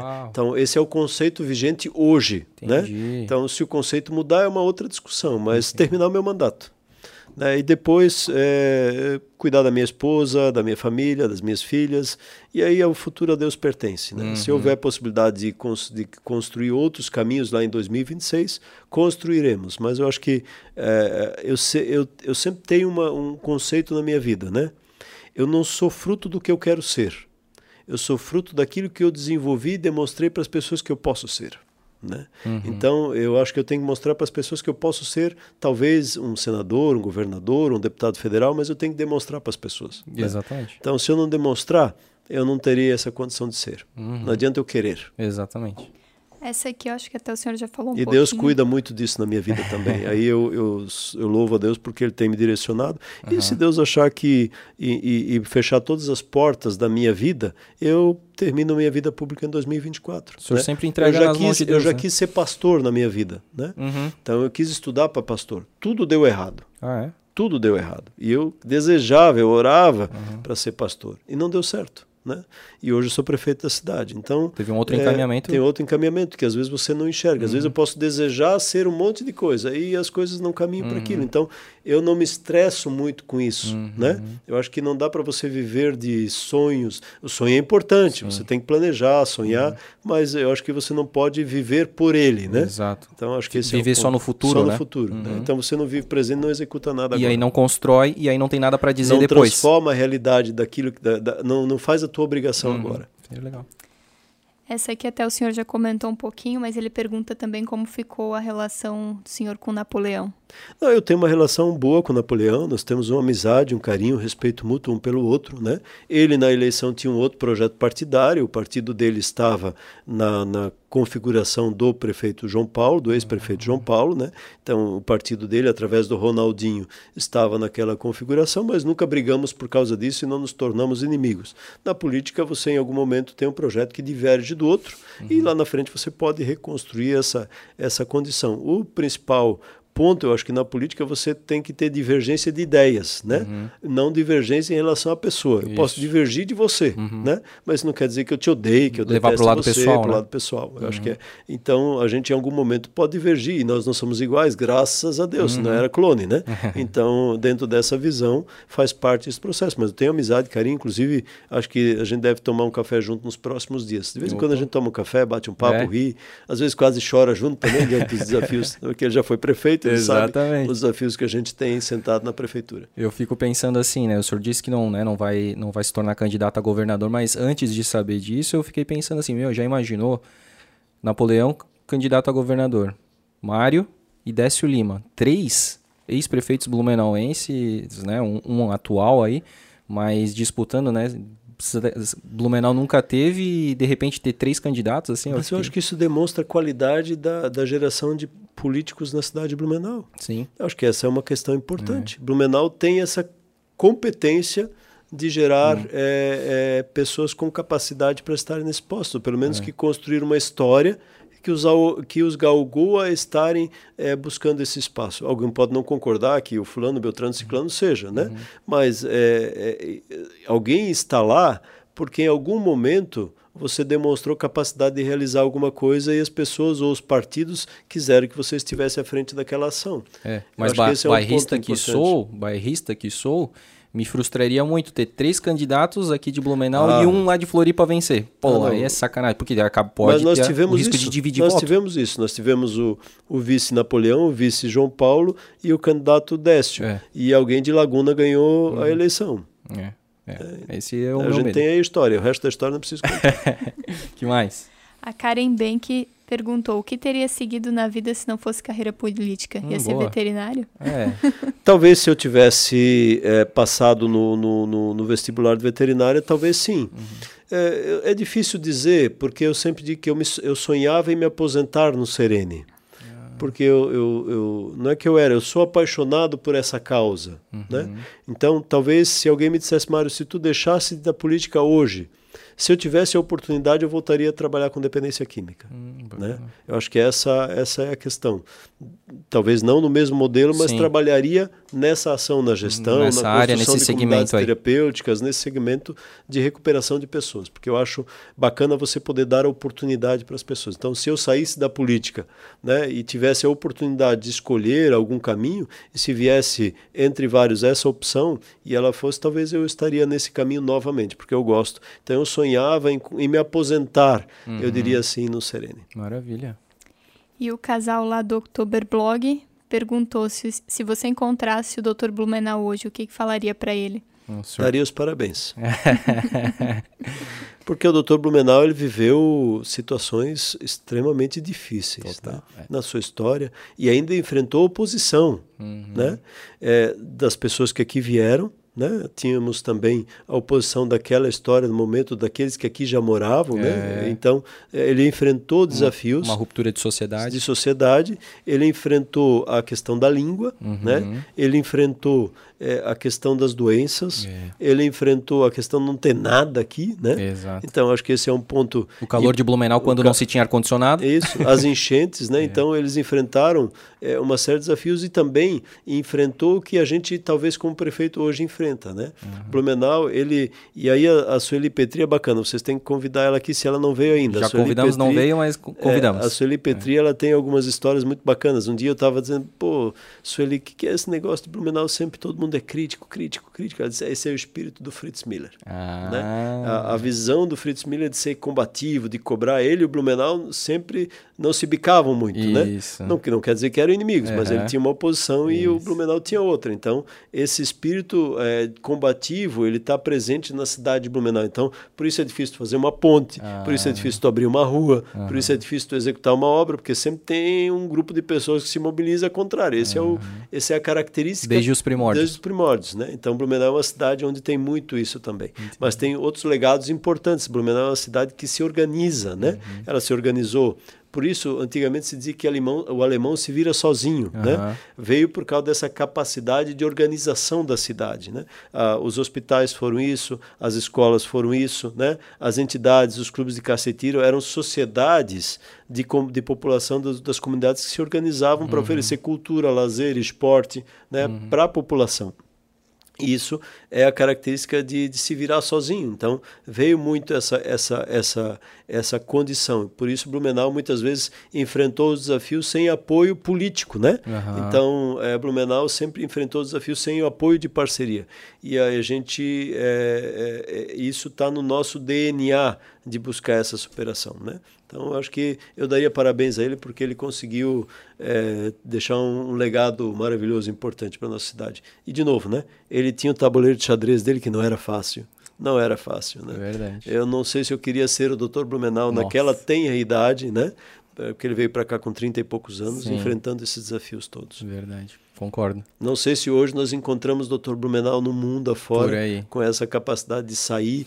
É, você imagina, você sai né? de um país é, hoje você, se, tu, se teu filho vai para algum lugar, tu sabe notícia dele tá? em 30 é. segundos. É. Né? Lá naquela época, tá Nossa, vivo, tá morto. Exatamente. Se alguém ia, se alguém ia para óbito, tu sabia, sei lá, né? meses depois. Exatamente. Então, tu imagina esse, esse desafio que aqueles colonizadores enfrentaram, entre eles aí o líder que era o Dr. Blumenau. Verdade. São essas, a São gente essas? teve muitas perguntas, mas Sim. selecionamos algumas Não, aí, é. né? Essas então, foram bem legais. Agradecer aí o pessoal que mandou as perguntas. Com certeza. E agradecer, prefeito, pela presença e pela oportunidade de ter conversado aqui um pouco da tua história e um pouco do teu futuro e e poder explicar um pouco mais assim com, com detalhes da, dessas obras, da, do trabalho que o senhor vem fazendo, assim, como eu falei, eu como cidadão estou muito contente assim com o que vem acontecendo em Blumenau, isso nos enche de esperança. No meu entender, é, não estava acontecendo, estava meio parado assim Blumenau e é tão legal a gente ver essas coisas acontecendo assim. E só tenho realmente a agradecer pelo, pelo tempo que eu sei que é muito escasso, né? Tava aí de manhã fazendo entrevistas na rádio, passa por todo, chegou uma hora da manhã, né, em Blumenau, vindo de Brasília, e tá aqui às oito e meia, já começamos às seis da, da tarde, né, oito e meia da noite aí, a, gravando o Blumencast. Bom, primeiro eu quero agradecer, André e Joyce, pela oportunidade de estar aqui com vocês é, e, naturalmente, com o cidadão de Blumenau. Volto a dizer aquilo que eu falei no início, né? A nossa função é ser o mais transparente possível, é levar o máximo de informação para as pessoas poderem compreender um pouco melhor aquilo que a gente executa. Né? É, não vão compreender tudo. Por mais Sim. que eu queira, estou sendo realista também. Né? Mas tentar compreender um pouco melhor aquilo que a gente desenvolve. Segundo, né? É, para mim também é uma satisfação poder conversar, explicar as coisas, mas claro, quanto mais você tem obras e realizações, maior é a oposição política que você uhum. vive, né? Infelizmente eu estou vivendo isso, né? No dia a dia com CPI, é, desnecessária uhum. para travancar os processos de melhoria da cidade. Né? Então, são esses os desafios também. Não vou entrar nessa uhum. discussão, não cabe aqui, né? Uhum, uhum. mas é, isso também acontece e acaba atrasando outras ações e outros projetos, porque é, aqui eu acho que eu, eu, eu, gosto de dizer, eu, não sou, eu sou candidato ao coração das pessoas no ano que vem, não sou candidato a nada, né? mas é, eu vou trabalhar ao máximo para a gente ter o máximo de representantes que nos ajudem a construir uma Blumenau melhor. Para mim, um pouco. Para os meus filhos, mais. Para os meus netos, mais ainda. Uhum. Né? Eu acho que é esse o meu sonho enquanto cidadão da cidade de Blumenau. E o meu desejo enquanto prefeito é deixar o máximo do legado desse sonho né? e de olhar para trás e dizer: olha, eu pude realizar ah, algumas coisas que me dão prazer passar por elas hoje é, em prol da cidade, né? que melhoraram a condição de vida das pessoas, que ajudaram o Blumenau a continuar crescendo. Né? Uhum. Não estagnar Blumenau na sua na sua caminhada. Aí a gente podia falar de turismo, educação, né? Tem N projetos que a gente nem falou aqui. É. Tem tanta coisa Sim. na cultura acontecendo que a gente tem visão aí forte para o futuro da cidade mas dentro desse contexto de olhar para trás e, e, ver esse legado que a gente deixou, né? Mas eu quero deixar muito claro aqui, tudo isso que eu sou, tudo isso que eu tenho feito, eu devo a Deus, né? Que tem me alimentado e me retroalimentado com força, com paciência, com sabedoria, né? E no segundo lugar a minha esposa, minhas filhas, a minha família, meus pais, meus pais que me ensinaram muito a não desistir de estudar, né? e buscar na educação instrumento de transformação da minha vida. Foi a educação que mudou a minha vida. Né? Eu tinha medo de olhar para as pessoas, André. Eu tinha medo de olhar para. Que só dar uma entrevista. né? É, eu não conseguia falar com as pessoas sem ter uma cola para falar. Uhum. Né? Então, hoje, é, na realidade, pouquíssimas coisas estão aqui. Está tudo na, na, na, história da gente, na é. construção de vida da gente. Então, isso é graça de Deus também. Né? Mas, sobretudo, Deus me deu a oportunidade de, me, de estudar de me preparar para poder estar tá aqui servindo a cidade também nesse momento, né?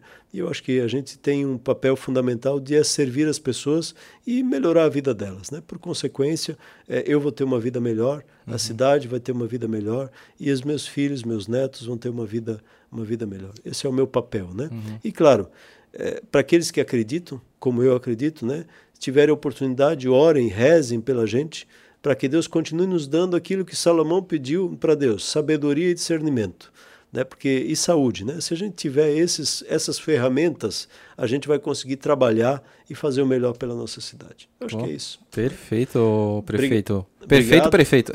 Obrigado pelo carinho, né? Oh, pela oportunidade. E, e, tendo dúvidas, estamos à disposição. Se daqui a um tempo precisar voltar, Vamos, a gente pode né? falar de educação, pode falar de turismo, pode falar de cultura, Vamos, pode sim. falar de desenvolvimento econômico, pode Isso. falar de assistência social, que eu não falei nada, oh, quase nada, né? Sim. Então tem tanta pró-família, de Vamos, secretaria, sim. tem tanta coisa boa para a gente poder compartilhar Vamos, aí com vocês. Porque esse primeiro episódio, né, prefeito, era realmente para falar um pouco da biografia, né? Porque eu, eu, agora eu vou fazer ai, essa, ai, é, episódio ai. 58, né? Uhum. Que está apoiado aqui numa latinha. Essa aqui, que se o, o, entrevistado ele ficar sem força, aí eles dão Red Bull para a gente ter energia para terminar aqui a, a, a, a Era presença. o nosso segredo. Não, o cara que é descontraído, espontâneo, né? Não, não eu vi isso no começo, já tinha brincado, tá? Eu não tinha combinado, eu disse que ia é fazer. É eu quase esqueci de pegar no pé deles. Aí eu tá achei de olho no Red Bull. Tá de olho no né? Red Bull. Eu achei que ele não ia fazer.